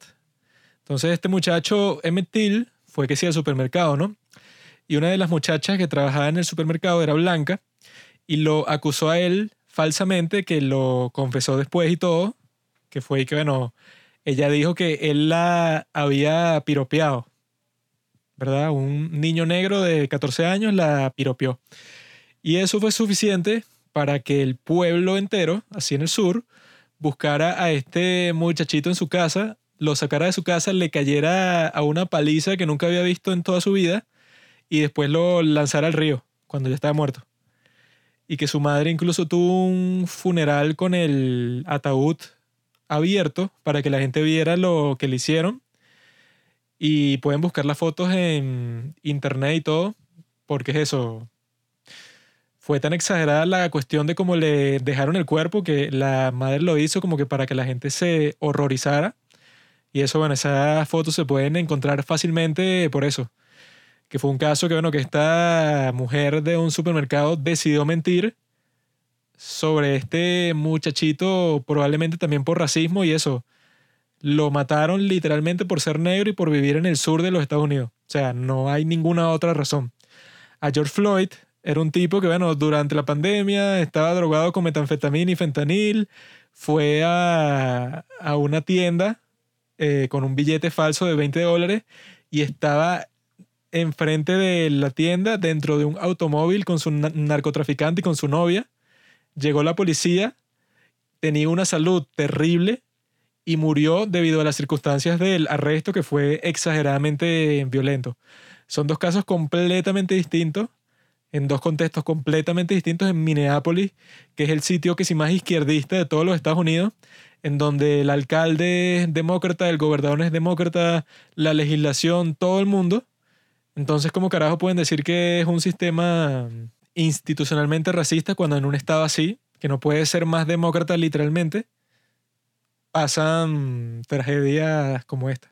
Entonces, bueno, yo creo que ya dimos como que todas las razones por las cuales este es uno de los casos más importantes de toda la historia de los Estados Unidos, porque la reacción pública a eso de la corte, de la opinión pública, que es una estupidez, fue tan hipócrita y eso. Lo que yo espero es lo que dice Alan Dershowitz, que este caso llegue a la Corte Suprema y que le quiten los dos cargos absurdos de asesinato en segundo grado y tercer grado que no tienen ningún sentido y que lo condenen a manslaughter, que es lo debido, porque los demás no tienen ningún sentido. Yo digo que en este mundo globalizado en el que vivimos, que George Floyd llegó, bueno, lo que faltó fue que, bueno, vamos a hacer una misión espacial para dejar las cenizas de George Floyd en la luna y que él sea recordado y cuando podamos vamos a pintar la luna de negro en homenaje para que todos recuerden la muerte de este gran hombre. Bueno, eh, fue tan así la respuesta global. Eh, creo que esto se junta perfectamente con el siguiente tema que vamos a hablar hoy. Y es que mm, si de verdad quieren hablar de racismo y de racismo institucional, vamos a viajar por el mundo. Y vámonos a Estados Unidos, vámonos a China. Un lugar que probablemente eh, ya tiene una influencia global que se está acercando a los Estados Unidos, que tiene un racismo institucional gigantesco y eh, les recomiendo que busquen todo el tema de los ugures.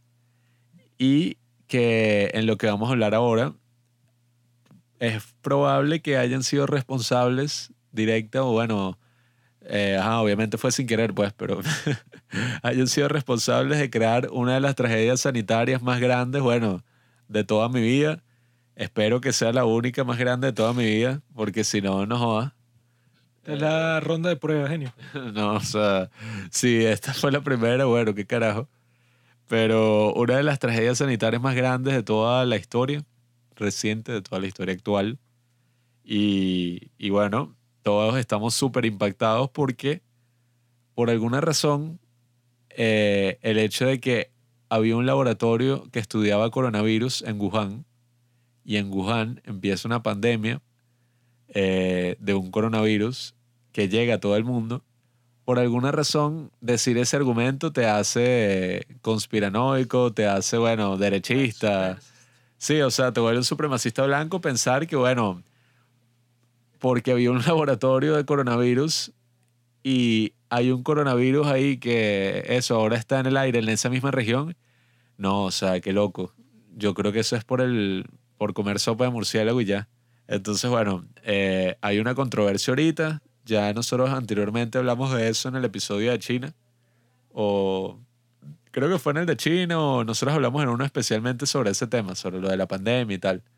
Que hablamos sobre esta teoría que quizás China es, o sea, se dio cuenta de que se le estaba saliendo de las manos y decidió dedicarse a controlarlo en su país y, y, hacer como, bueno, hacerse los locos para que llegara el resto del mundo y así ellos no fueran los únicos que tienen que pasar por esto, etc. Entonces, bueno, si ya hablamos de eso, eh, ahora estamos hablando sobre esta teoría de que, bueno, es muy probable de que la cosa salió directamente de ese laboratorio en Wuhan por la irresponsabilidad de uno de los tipos que está ahí y bueno, eh, es probable, Juan que escuchó ahí un podcast donde un tipo alega esas cosas y tal. Y, y bueno, nada, esperemos que algún día, si es que es posible, se clarifique qué carajo fue lo que pasó.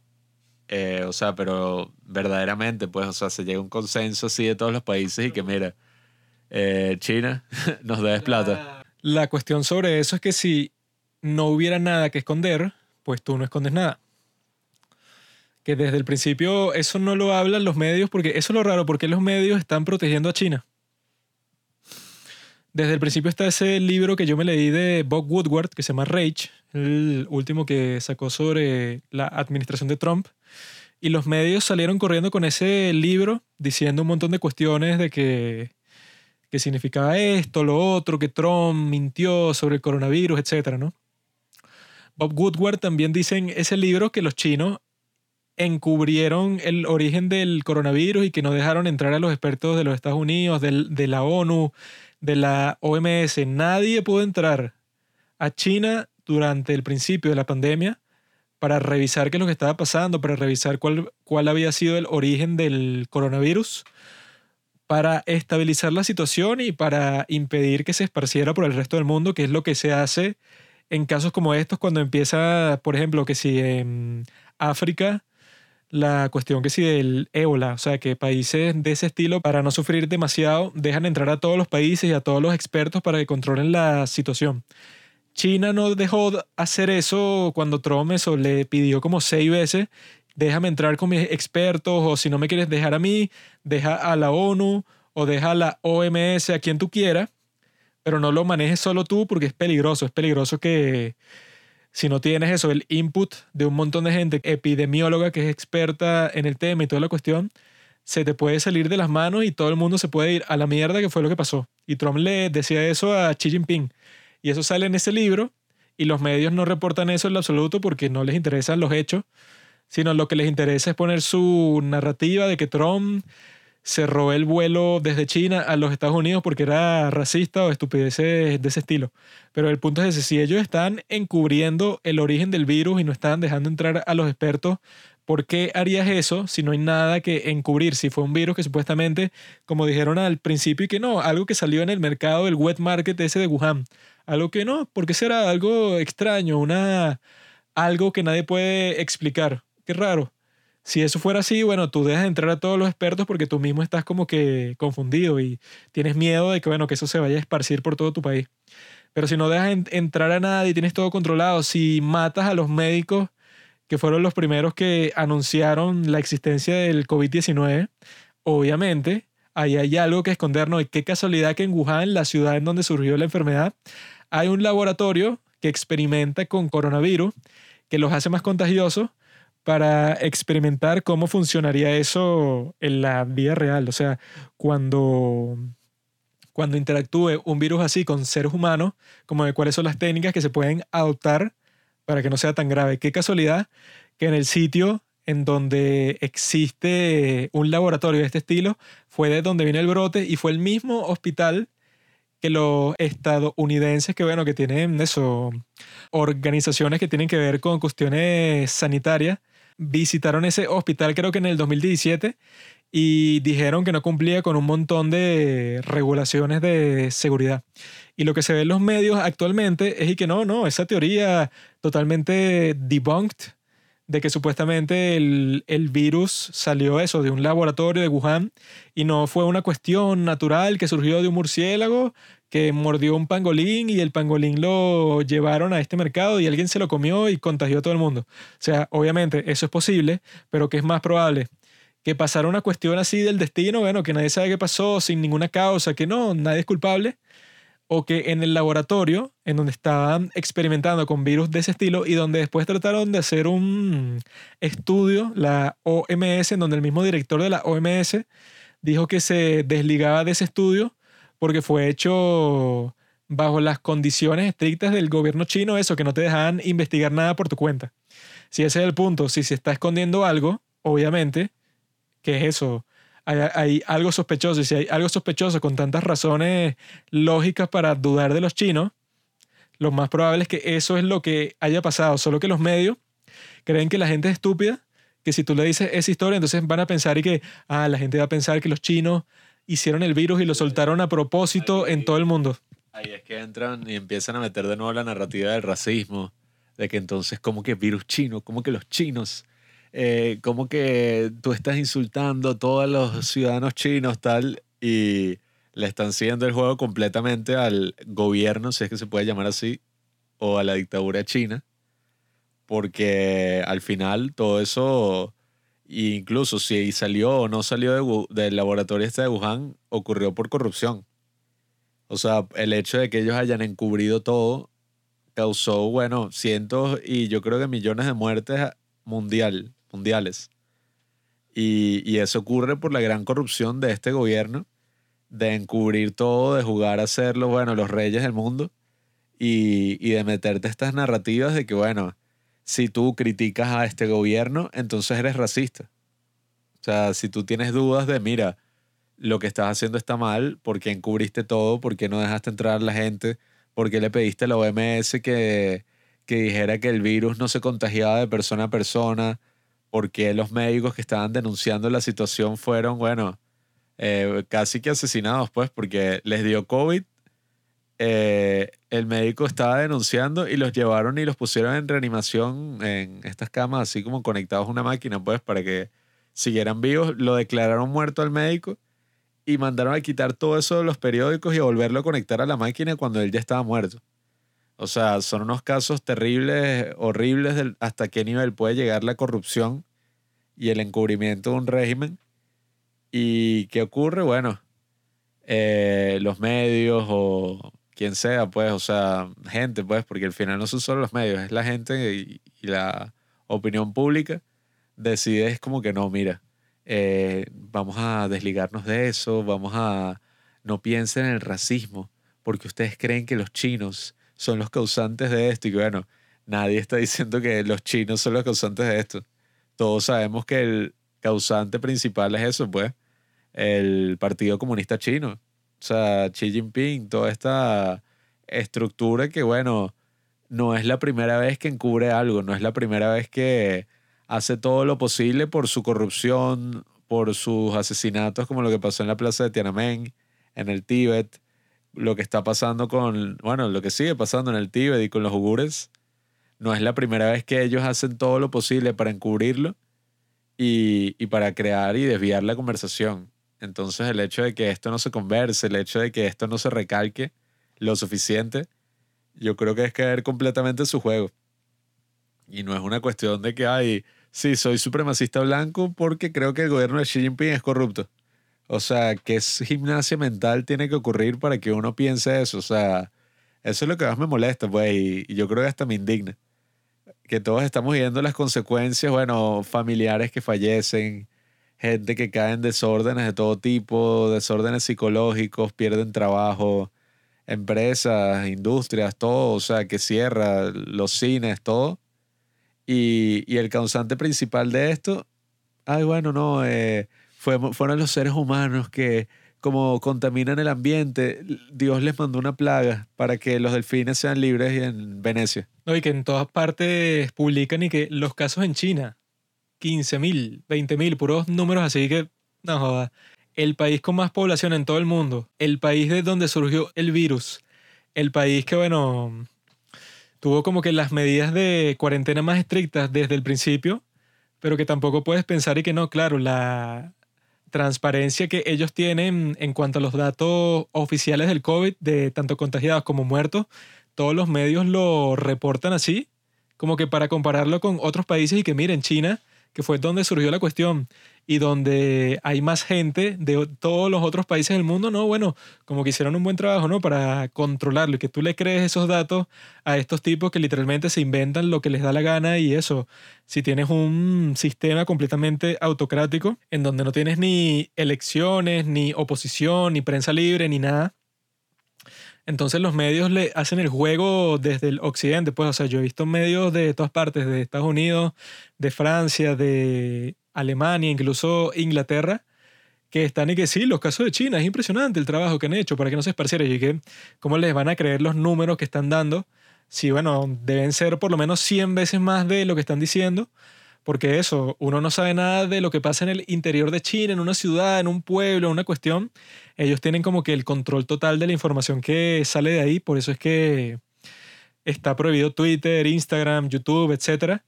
Y si tú le das a creer los datos a un gobierno así, ahí se nota de qué lado estás, que eso es lo que se burla a todo el mundo de la NBA, que están con la estupidez esa llorando por los negros, por Black Lives Matter y tal, cuando reciben un pocotón de dinero de China y el mismo LeBron James, que ya se han dado cuenta que es una de las personas más estúpidas de la historia, dice que no, eso que estaba pasando en Hong Kong, como que criticando a la gente que estaba protestando, porque literalmente eso, China los estaba invadiendo y le estaba imponiendo un pocotón de condiciones absurdas. Canceló a todos los, los que estaban luchando ahí por la libertad.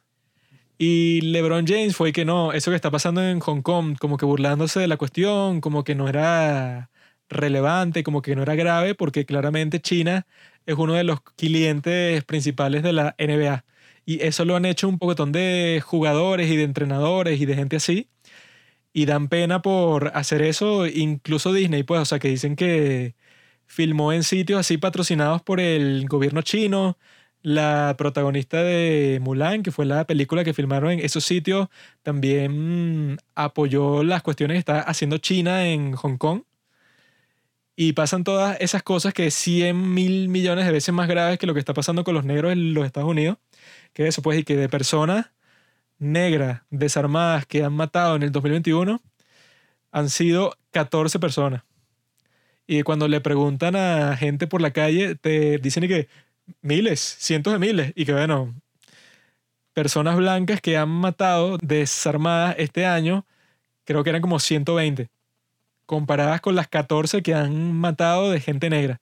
Entonces que pase cuestiones así es como que, bueno, te estás como que complicando con un montón de cuestiones cuando del otro lado del mundo tienes a un gobierno con campos de concentración, con una censura que es imposible de saltarle por encima prohíbe todas las empresas que les da la gana, roba los datos de todo el mundo, tiene operaciones de hackeo grandísimas.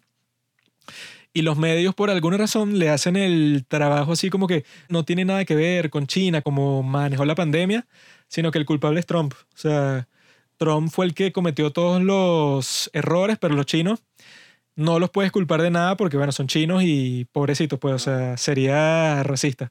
Bueno, yo creo que la razón está muy clara.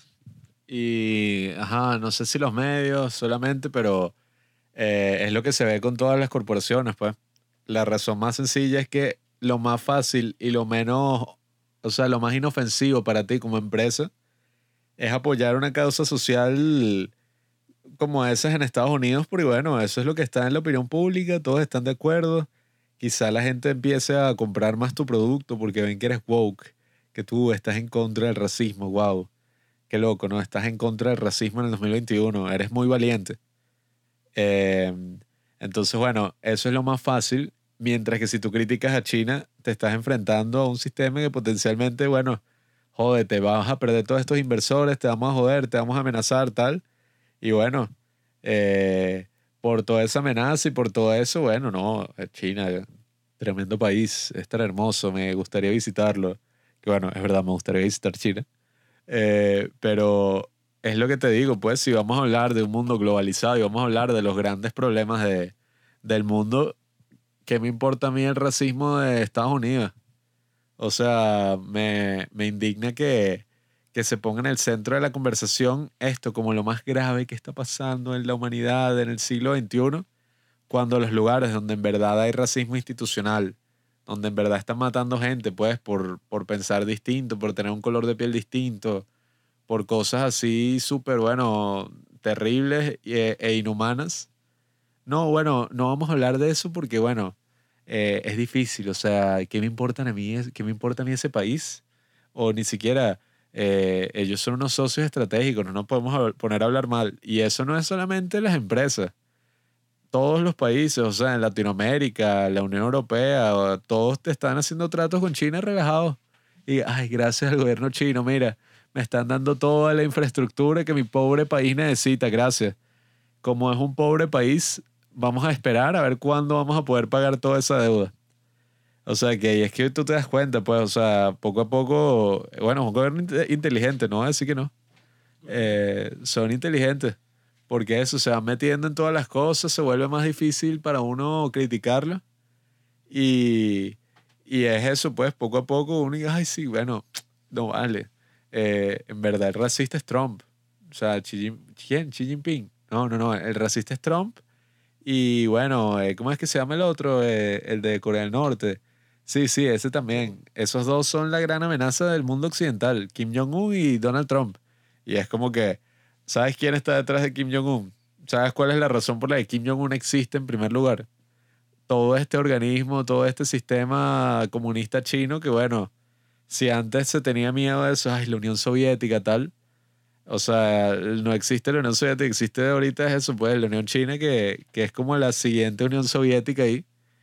Y, y nada, o sea, la gente creo que es lo suficientemente inteligente para entender que porque eso sea así, no hay ninguna razón y que el racismo contra los asiáticos, los chinos, todos son espías, tal. Eh, no podemos caer tampoco en eso. O sea, esto tiene su responsable, que es claramente eso, pues el gobierno de Xi Jinping, que ni siquiera es presidente, o sea, es el rey de China, pues, de por vida. Chairman. Sí, bueno, es el, el jefe de la corporación comunista china, porque así son todas esas vainas comunistas y socialistas, pues al final todas esas son empresas ahí, lo más, las empresas más corruptas que tú puedas conseguir, se ven perfectamente reflejadas en todos esos gobiernos comunistas, socialistas. La Unión Chiniética, querrás decir. Ese es el problema. Si uno critica China, como nosotros, tenemos un episodio particularmente sobre eso, pero casi que en todos los capítulos lo hacemos.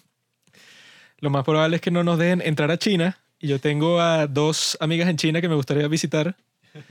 Pero lo más probable es que nunca lo haga porque no me van a dejar entrar. Y si me dejan entrar es porque me van a meter preso, pues. O sea, si me dejan entrar, paso como dos días y que qué fino de repente escucho eso, un golpe a mi puerta de mi Airbnb y no joda, cinco soldados. Y yo ahí como que no joda, me tengo que lanzar por la ventana para que no me torturen. No me jodan que yo grabo un podcast, pero eso no lo escucha muchísima gente. O sea. Fueron 50 personas que escucharon esa vaina, ¿qué tanto? Les puedo decir algo así, pero yo creo que a Xi Jinping no le va a convencer ese argumento y simplemente me va a meter preso por 100 años o me, me van a matar. Que yo creo que eso es más fácil, pues, que mantenerme ahí por un montón de tiempo. Ah, pero ¿y esas amigas chinas qué te dicen de...? La cuestión con esas chinas es que yo conozco una que como que es más savvy, o sea, como que más eh, rápida de mente, digamos, y al parecer usa VPN, usa YouTube, usa Instagram, usa todo, ¿no? Pero también conozco a un par de chicas que están como que no, bueno, no sé de lo que hablas, por aquí está prohibido Netflix, prohibido Instagram, prohibido Twitter, todo. Y si tú le mandas cualquier link que sí de YouTube, pues no entran y ya. Entonces yo, no sé, en, No sé en qué creer. en, no, o sea, yo creo que es una situación distinta para cada quien, pero en realidad no sé cuáles son las circunstancias y tengo que ir a ver con mis propios ojos. Pero quizá eso, vestido de mujer, no sé, una cuestión así para que me dejen pasar. Pero bueno, amigos, ahí ya tienen eso, tengan claro eso, que los medios siempre les están mintiendo. Y ahora vamos con otra desgracia, que fue la desgracia de la Superliga. O sea, que eso me tomó un poco por sorpresa porque salió de la nada, creo que el sábado pasado. Hoy, ¿qué día es? Hoy es, bueno, 22 de abril. El sábado pasado sacaron y que no, listo, estos clubes están listos para hacer la Superliga.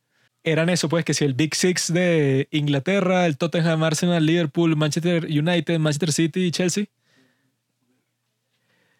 Ese Big Six también está, bueno, el Barcelona y el Real Madrid.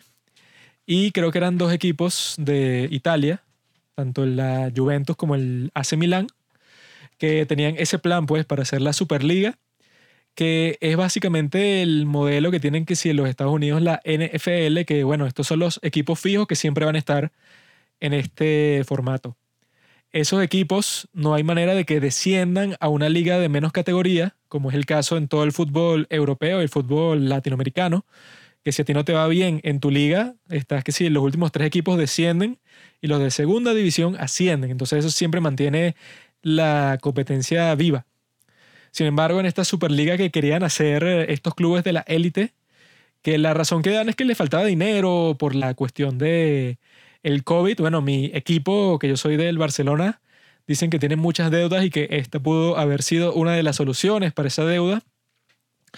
Pero al hacer eso están desprestigiando a toda la competición, tratando de crear una competición totalmente elitesca que no depende de los resultados como son todas las ligas, sino que simplemente como que partidos de exhibición, como que para que puedas ver todas las semanas y que ah, estás viendo, no sé, el Chelsea contra el Barcelona o el Manchester City contra el Real Madrid, cosas que solo puedes ver en los cuartos de final de la Champions, semifinales, etc.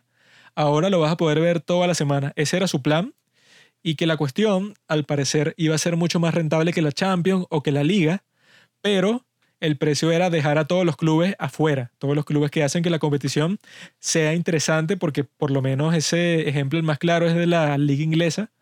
En la liga inglesa los clubes top, los que están en la parte más alta de la liga siempre van cambiando porque hay una competición constante ahí. Entonces cuando tú tienes eso, bueno, es que estás claro que todos los clubes van a estar compitiendo, que va a ser un drama, que va a ser interesante. Si tú le quitas todo eso para hacer una superliga supuestamente con estos equipos, ¿verdad? Que supuestamente son los mejores, cuando en estos momentos ni el Tottenham ni el Arsenal están en clasificación para Champions. O sea, que se la quieren dar de, de, que tienen ese lujo de que son los clubes históricos y tal. Pero si es por historia, tanto el Chelsea como el Manchester City no tiene que si nada de historia para, para, estar ahí, ¿no? O sea, fue más una cuestión de que si de dinero 100% y no les importaba absolutamente más nada. Entonces, cuando pasó eso, ha sucedido la razón, la reacción, perdón, más grande que yo he visto en toda la historia del fútbol. O sea, en Reddit, en Twitter, Facebook, Instagram, todo el mundo se está quejando al unísono y con las mismas razones. Todas las grandes personalidades, este Gary Neville, bueno, que era jugador del Manchester United y tiene un trabajo como, como entrevista de fútbol, todo el mundo relevante, excepto por alguna razón, tanto Messi y Cristiano, bueno, que son los mejores del mundo. Creo son inteligentes porque ya cuando llegas a ese nivel de celebridad, debes tener toda una agencia que no digas nada, weón, quédate callado, habla de, bueno, de la nueva línea de zapatos que vas a sacar.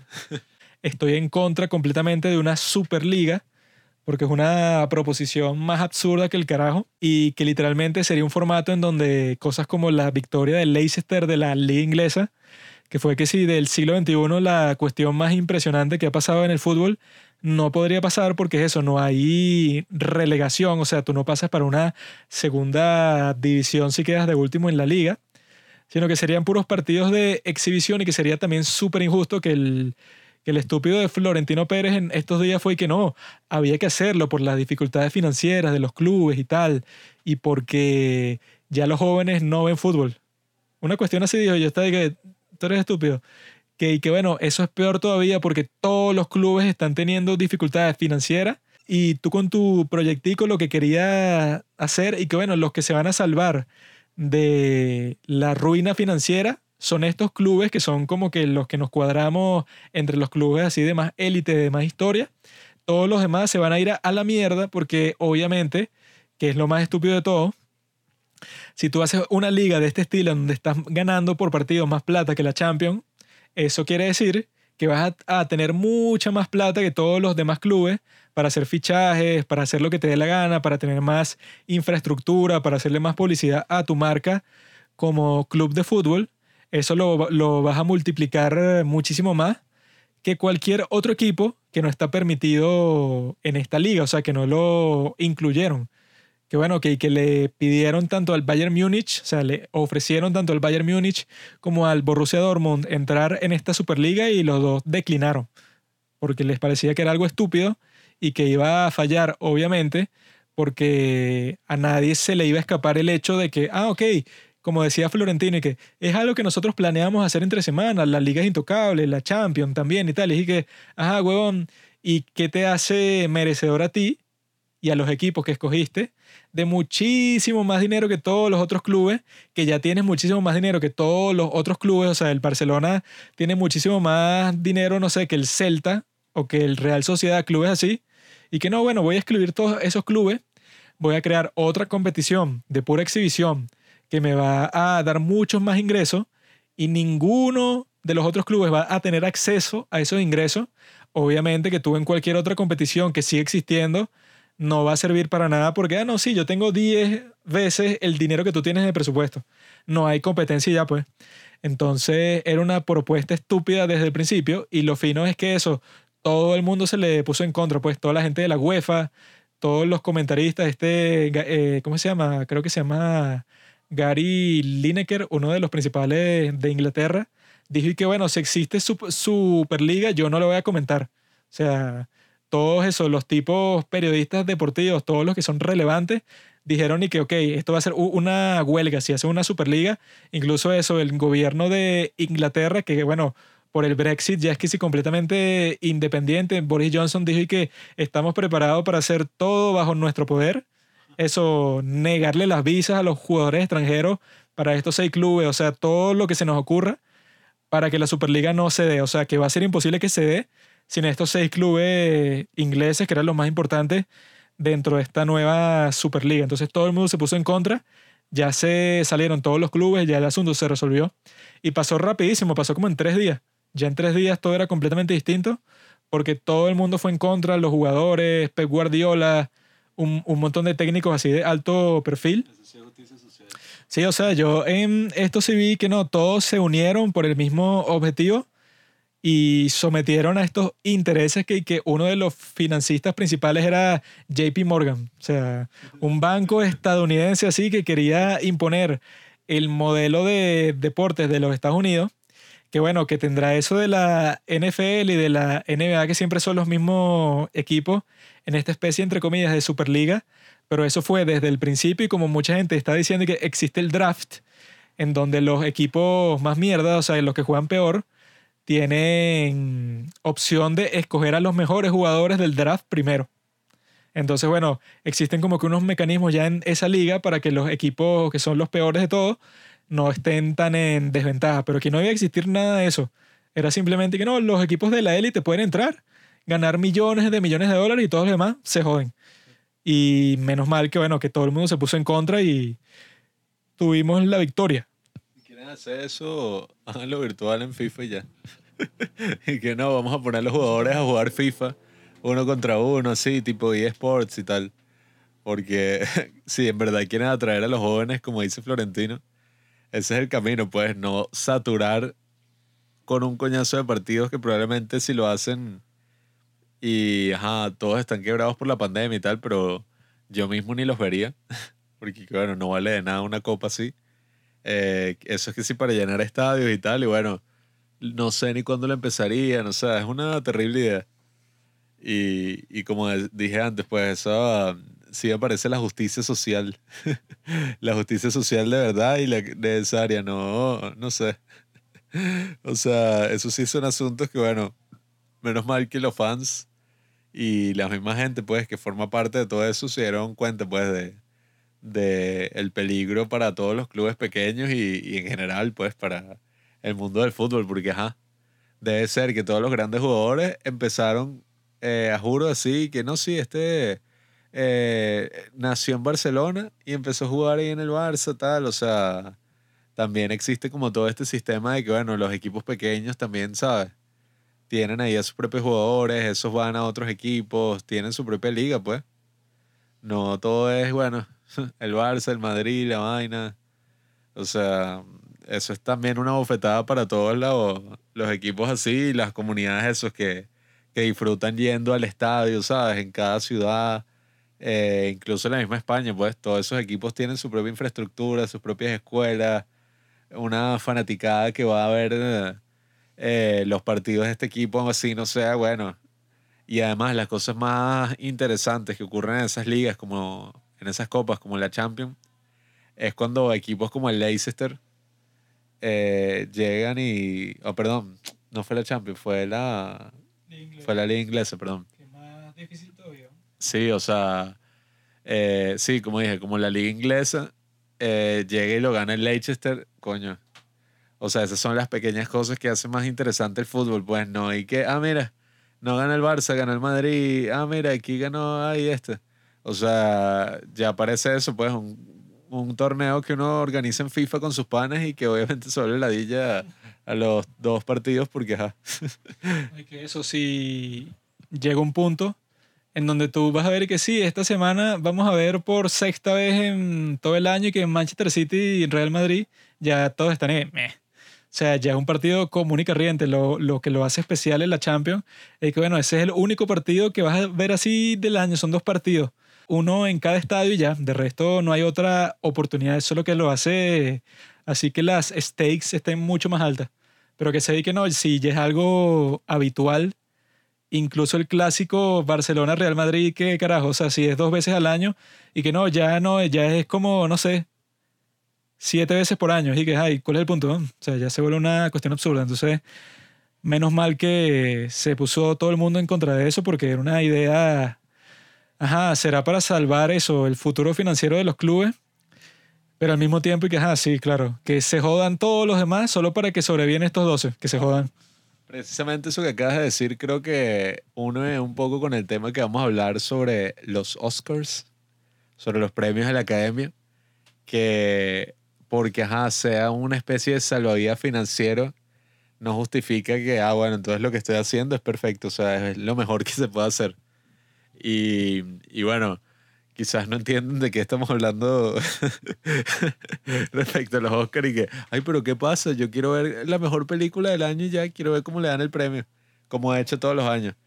Eh, pero no, o sea, a mí me gustan los Oscars, eh, bueno, por así decirlo, uno se crió con esta broma de, wow, quiero ganar el Oscar, mi gran sueño, ganar el Oscar, o oh, todas estas grandes artistas, o sea, con decirles que hace tres años, eh, cuando fueron los Oscars, fue una cosa tan especial que, bueno, Carlos, que ya apareció en otros episodios, Robinson, el tercer padre del cine, eh, todos nos reunimos en mi casa y gastamos un pocotón de real y de plata y que vamos a comprar pizza y unos brownies que hizo Carlos y la bebida y no sé qué broma y la, los pasapalos, las botanas, las chucherías. Fue todo un ritual ahí para ver los Oscars y fue y que, wow, este es el, el evento cinematográfico del año. Pero ¿qué pasa? En un año donde el cine es una de las cosas que más se ha visto afectado. Bueno, no es el que más se ha visto afectado, pues, porque no es que. Pero en cuanto a negocios, o sea, entra en esa categoría de negocio que simplemente no es sostenible a distancia, pues. Y, ah, no, mira, vamos a pasar, o sea. Cine online. sí, que cine online. Que yo vi, eso lo hicieron aquí en mi país y que es estúpido. O sea, me meto en un servicio de streaming y si no está en un servicio de streaming, la pirateo. O sea, eh, todo el punto del cine es la experiencia, pues, de ir al cine y tal. Y en un año donde el cine se ha visto, bueno, destruido, cadenas quebradas, el mismo concepto de los cines, bueno, poniéndose en juego y gente como nosotros que iba al cine, bueno, si pudiéramos, yo creo que iríamos varias veces por semana. Pasamos a ir, bueno, yo creo que este año no he ido, o sí, una vez. Ajá, vi Tenet una vez en el cine y el año pasado, bueno, si quitamos los meses donde no hubo pandemia, creo que no. Sí, no fui. No fui al cine todo el año. Entonces es como que, bueno, en un año tan mierda, en ese aspecto, se les ocurre hacer los Oscars, donde, ok, ponte que te sabe a culo los cines y dice, no, el futuro está en el streaming, eso es lo único que me importa, ok, fino. Pero ¿qué pasa? Todos los grandes estrenos los aplazaron para el otro año todos, o sea, Doom, la nueva de Wes Anderson, como 10 más que uno estaba y que, wow, este año va a ser buenísimo, igual que el 2020, nada, eh, perdón, igual que el 2019, nada. Todo aplazado, entonces, bueno, terminan quedando unos candidatos ahí a mejor película que, bueno, no es por decir que son una mierda y meterme con los directores, las directoras, ni nada de eso, sino simplemente no son lo que uno se imagina cuando te dicen mejor película del año, ¿sabes? son buenas películas, están muy bien, pero en general no cumplen con la broma, no sé ni cómo carajo va a ser la ceremonia, creo que es el domingo, no sé. No sé si la vaina, cómo van a dar los discursos por Zoom, eh, no sé cómo fueron los Grammy, bueno, ya eso en verdad no me importa, porque el declive de los premios ha sido constante, o sea, ya los Oscars estaban muy fastidiosos porque ya no era una celebración del mundo del cine, sino era una celebración de los actores están políticamente tan involucrados que mira, cada premio que ganen van a dar su agenda política de, bueno, de que hay que salvar a los perros y hay que salvar a las abejas y hay que salvar a, a la democracia de Estados Unidos y a la democracia de Chile y a la democracia de Japón y de Madagascar, dependiendo de cuál es el gusto del actor de turno. Y eso, o sea, es súper fastidioso. O sea, ya era como una serie de discursos y unos montajes ahí cuando mis Oscar ahí que yo más disfruté fue en el 2013 con Seth MacFarlane. y ya. El peor es ese, si ya los Oscars no eran sobre las películas, sino la controversia que Oscar so white. Y esto, no hay suficientes mujeres y no hay suficientes negros. ¿Qué, qué, qué crees tú que es más racista? que nominen a la gente que nominen, sea quien sea por mérito, o que se que no, no. Tienes que nominar a negros, porque los negros hay dos opciones, o que bueno, que es un argumento circular. Si no los nomina es porque eres racista. Si no hay suficientes películas de negro para nominar, igual eres racista porque es culpa del sistema que no las haya. Entonces, haga lo que haga, eres racista. Y si ese es el argumento, es como que, bueno, me jodí. O sea, los premios en sí, como que ya no tienen mucha, mucha razón de ser, mucho mérito, porque es que, bueno, ya eso, no estás viendo el mérito en sí de la película, sino que tienes que tomar un cuestión, un montón de cuestiones en cuenta que yo creo que, ¿cuándo era? Creo que era a partir del 2023 o 2024, Ah, lo de las nuevas reglas de los Oscars que supuestamente y que no, tú tienes que tener no sé cuánto por ciento de la gente que la hizo tiene que ser eh, de color, no sé, eran unas reglas así absurdas que es y que, que ahora van a ver quiénes fueron los que hicieron la película. Fue gracioso porque pasó esa cosa, pero creo que ya a nadie le importa. O sea, ya está a punto y que, ajá, sí, sí, me sabe culo. Creo que incluso las echaron para atrás, no sé qué fue lo que pasó. Eso pues, o sea, que lanzaron que si un post de Instagram y que no, las nuevas reglas y todo y que esto es una mierda y los tipos como que las echaron para atrás o la dejaron, pero a nadie le importa porque es que, ok, si ya no son premios por el mérito, pues te vas a la mierda porque eso, si hicieran eso, ponte que si con el balón de oro y que no, no puedes ganar el balón de oro si eso, si ya lo ganó Messi durante dos años y Messi es blanco, entonces el próximo que lo gane tiene que ser Robinho, porque el tipo, bueno, juega en, en la liga ni- nicaragüense, pero lo tiene que ganar porque, bueno, Y, incluso si te das cuenta, yo quería que ganara Parasite mejor película. Y me pareció súper arrecho que haya ganado mejor película en el 2019. Pero igual es como extraño que uno piense, ok, si hay una categoría de mejor película internacional, ¿por qué Parasite está nominada como mejor película? O sea, ya empiezan a pasar cosas que yo creo que ya desvirtúan un poco el premio y es como que ahora los Oscars están tratando de ser algo que nunca han sido, pues son los premios de la Academia Americana. Por algo yo tengo más importancia ver a, coño, qué película ganó la Palma de Oro de Cannes, porque es un festival global, o sea, vienen películas de todas partes del mundo, todo tipo de directores, hay muchos festivales interesantes, bueno, ay, que el de Toronto, que no sé, este ganó el premio de la crítica de tal, incluso, bueno, Venecia es medio chimbo, pero, o sea, hay muchos festivales para que ahora los Oscars, no, la idea, eso es, o sea, sabes, como que una cuestión que ya como que desvirtúa lo que era en un principio. no, y que los tipos, su argumento para hacerlo de todas formas este año fue que no, es que, bueno, financieramente no es sostenible si no lo hacemos, pero es que, te explico, huevonote.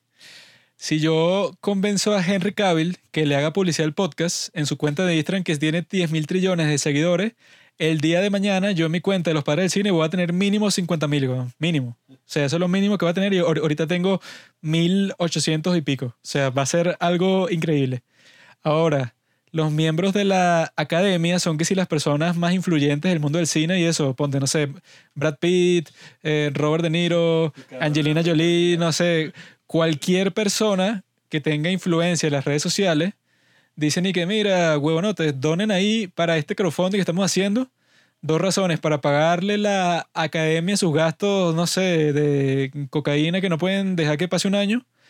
Y para que estos cines que han quebrado, coño, vamos a tratar de salvarlos o de salvar a los que no han quebrado. O sea, eso hubiera sido que si un super movimiento hubiera donado a todo el mundo. Si la marica de Jack Dorsey le donó 10 millones de dólares a, un, a Ibrahim X Candy, que es un retrasado ahí que es- escribe sobre el racismo y que toda, todas las personas blancas en Estados Unidos son racistas, etcétera, y tiene un montón de iniciativas estúpidas ahí. El tipo le donó 10 millones de dólares. Ahora imagina que es eso, pues que la gente ve cine en todas partes del mundo. Que tú haces una campaña así con todos los actores, productores, directores famosos de Hollywood. Les dices que, bueno, vamos a hacer una campaña para salvar los cines físicos. Christopher Nolan, pues, o sea, que es el tipo que está más act- activo con eso. Quentin Tarantino, que siempre lo menciona. David Fincher, que todos están preocupados de que los cines se vayan a destruir. El mismo Woody Allen, que habló de eso recientemente. Todo el mundo, todos los directores así más importantes de Hollywood estarían a favor de eso, todos tienen una influencia grandísima, todos los actores también, o sea, hubiera sido una campaña con mucho más sentido que forzar unos premios y que, sí, sí, bueno, ¿quiénes fueron los que estrenaron este año? Ok, eh, Nomadland, eh, sí, ajá, Sonos Metal y que de Amazon, ok, esa misma, ahora mete tal y que, y que, bueno, se ve que es improvisado porque no fue un año normal en ninguna parte del mundo.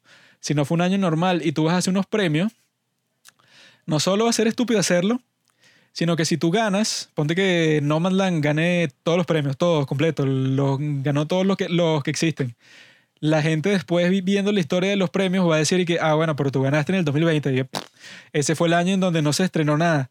Tu victoria es una basura porque no competiste con las películas de las que hubieras competido si hubiera sido un año común y corriente. Entonces eso, le estás quitando el valor al premio. La ceremonia seguro va a ser una mierda, por eso es que no vamos a hablar de eso en este podcast, que es de cine, pero bueno, si existen todas estas circunstancias, bueno, hay razón de sobra para no hacer un capítulo sobre los Oscars. Entonces, eso, la ceremonia va a ser una basura aburrida que ya lo era presencial últimamente. Y lo más probable es que eso, si lo hacen online o como carajo lo hagan, seguro va a ser un fastidio igual. Los premios no tienen mucho sentido en sí, porque eso, hay un montón de películas, pero ni de cerca de la escala de eso, las del 2019. Y que Once Upon a también Hollywood, Mujercita, eh, Uncle James, un montón de vainas y que, bueno, películas excelentes que salieron ese año, algunas que las nominaron a los Oscars y cuando tú veías la categoría de mejor película y que, o sea, está full de películas increíbles que tú ni sabías cuál era la que iba a ganar. O sea, Parasite contra Once Upon a Time Hollywood, contra Mujercita, contra, contra Mary Story, contra que, o sea, una competencia que tú estás y que la tienen difícil. Eh, este año es y que, ok, no salió casi nada, no la tienen difícil y parece que no les importa, pues que lo hacen como por flojera. Y eso, seguro la transmisión también es un show político estúpido y van a hacer referencia al COVID y a Trump y a un montón de vainas que no tienen sentido. Si es una, eso, unos premios de cine. Y por eso es que nosotros lo, lo vamos a boicotear. Espero que ustedes hagan lo mismo porque nos parece que es eso, contando con las alternativas que existían y con el poder que tiene un sitio así, más allá del dinero, porque es así, porque Hollywood, ese es su problema principal, el dinero, no hay suficiente dinero para financiar una película de 300 millones de dólares. Sí, yo creo que si no hacen los Oscars, quiebra Hollywood, o sea, y quiebran a todos los Oscars, no se van a hacer más Oscars, ya va a ser como que todos los estudios, pues, que dependen en gran parte de, de que se hagan los Oscars para que la gente acuda a ver sus películas después de la temporada de premios, que la temporada de premios lo más importante es el Oscar, pues a nadie le importan los globos de oro. Todos esos estudios van a decir, no, mira, por la pandemia nos quedamos sin real, que se joda, ya no existen más premios, solo los globos de oro. Eso nunca va a pasar. Y además los bichos no tienen como conciencia de aprovechar las oportunidades. ¿Qué haría yo si fuera el presidente de esa mierda?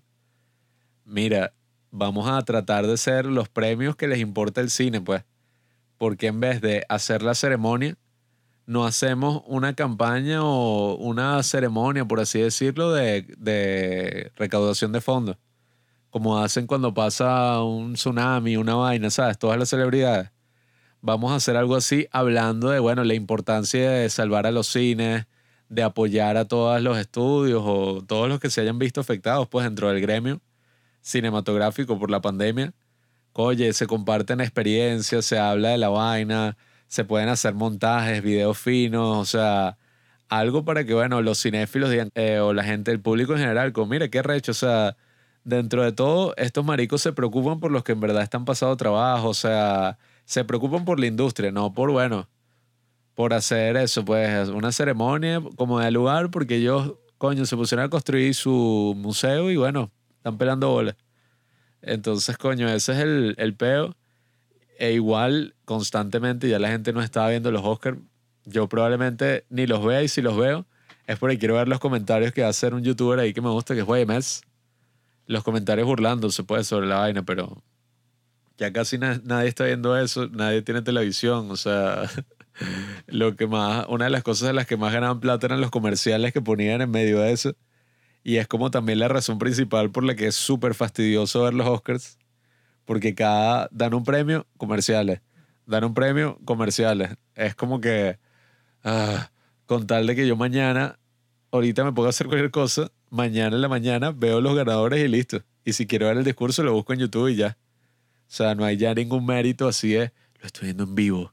Wow, yo viví este momento tan especial. Y menos en este año donde, bueno, ya hoy dijimos, pues los candidatos son... En todo, yo creo que en todos los años que he visto los Oscars, que ha sido como desde que tengo cuatro años, todo, o sea, estos son como los más así lame, pues, los más patéticos que, que voy a ver, pues, si es que los veo. O sea, en cuanto a candidatos, en cuanto a todo. Y eso que hay buenos actores y hay buenas vainas, pero coño, todos estamos claros, o sea, hay que ser honestos. Hay algo ahí dentro de nosotros que nos dice, ¿qué carajo? o sea, yo imaginaba este año, coño, en los Oscars de este año y que, ver, Doom contra The French Dispatch y esta película de no sé y esta otra vaina, pero no joda. El coño de su madre, o sea, en el 2019, bueno, las grandes joyas, sí, en el 2020 no tuvimos nada. Y lo que tuvimos, o sea, no es tampoco por desprestigiar esas películas, pues. Porque también esa es otra cosa, es como lo que ocurrió con Lady Bird. Una buena película que probablemente hubiera visto en Netflix y hubiera dicho, coño, me gustó, qué divertida. Y bueno, con el show de los Oscars y el show de que es la mejor película de toda la historia, la arruinan, pues, o hasta lo que pasó con Moonlight. Una buena película que probablemente se merecía ganar el mayor premio en Sundance, pero no ganar los Oscars. O sea, yo creo que La La Land lo he visto miles de personas más y miles de veces más que las veces que tú vas, coño, ¿qué hacemos hoy? Vamos a ver Moonlight de nuevo. Claro, la quería ver desde que salió. O sea, La La Land es una película de mayor estatura, pues, que todo el mundo quiere ver. Entonces, bueno, ya esa mira está viciada. Eh, igual, tampoco es una catástrofe, pues, ¿qué coño? O sea, esperemos eso, que los cines se recuperen y, y ya igual los Oscars estaban perdiendo relevancia. O sea, entonces, nada, vamos a ver qué pasa este año. Si es que estrenan todas las películas o se ponen todavía, ¿te imaginas? Y no, no, no, eh, vamos a esperar para el 2022. Yo lo que creo que es mejor es que vean una superliga de directores y todos se ponen así a hacer películas buenísimas, pero eso, solo 12 directores de Hollywood, cada uno le dan de presupuesto un billón de dólares y hacen las mejores películas y compiten en unos premios todos entre ellos ya. Y todas son malicias, como le pasa a Darren Aronofsky. Y no, es que tenía tanta plata que, bueno, se enajenó y decidió hacer una película de Noé con efectos especiales y unos monstruos. Y eso, gastamos toda la plata de Hollywood en eso, ya nadie más consigue plata, sino que nada más para estos 12 directores que van a hacer las películas, eso, King Kong versus Godzilla 2, puras vainas así rechísimas, que si Guillermo del Toro, y ya, y ya, o sea, el cine es solo eso, o sea, se sacan 12 películas cada año. Si les gusta esta propuesta, nos pueden decir por los padres del cine, porque nosotros tenemos contacto en Nueva York, contacto en Los Ángeles, contacto en Londres, o sea, en todos los centros financieros del mundo. Y yo con una sola llamada lo puedo hacer realidad. O sea, así de poderoso soy. Si les gusta la idea, solamente me tienen que donar 100 mil dólares a mi cuenta de Bitcoin y ya. O sea, todo el mundo del cine sobrevivirá. Esa es mi propuesta para salvar los cines. Espero que hayan disfrutado este tiempo en Los Padres del Cine. Creo que todos los temas fueron tocados a fondo hasta el punto de que ya nadie los conversará otra vez porque ya han sido conversados en sí. de, George Floyd, yo no sé qué le habrá escrito a Joaquín, pero van a tener que mandarle una nota de voz eso de como 40, 50 minutos para debatir en lo que dijo. Así que bueno amigos, Aquí no estuvo Robinson el día de hoy porque es un maldito canalla. Y quien esté escuchando esto hasta este momento, que coño, está burde larga la cuestión, gracias por llegar hasta este punto con nosotros, acompañarnos en este viaje. Y si sigues ahí, tú que me escuchas, te invito a insultar a Robinson por Instagram y decirle que es una basura de persona por sabotear este grandioso podcast. Si haces eso, te ganarás mi respeto y mi amor.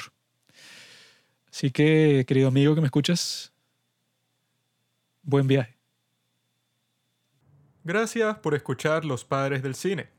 Síguenos en Instagram en arroba los padres del cine para enterarte de los nuevos capítulos que iremos publicando. Si nos escuchas por Apple Podcast, déjanos una reseña. Si no, disfruta escuchándonos en todas las aplicaciones por las que puedas descargar podcast.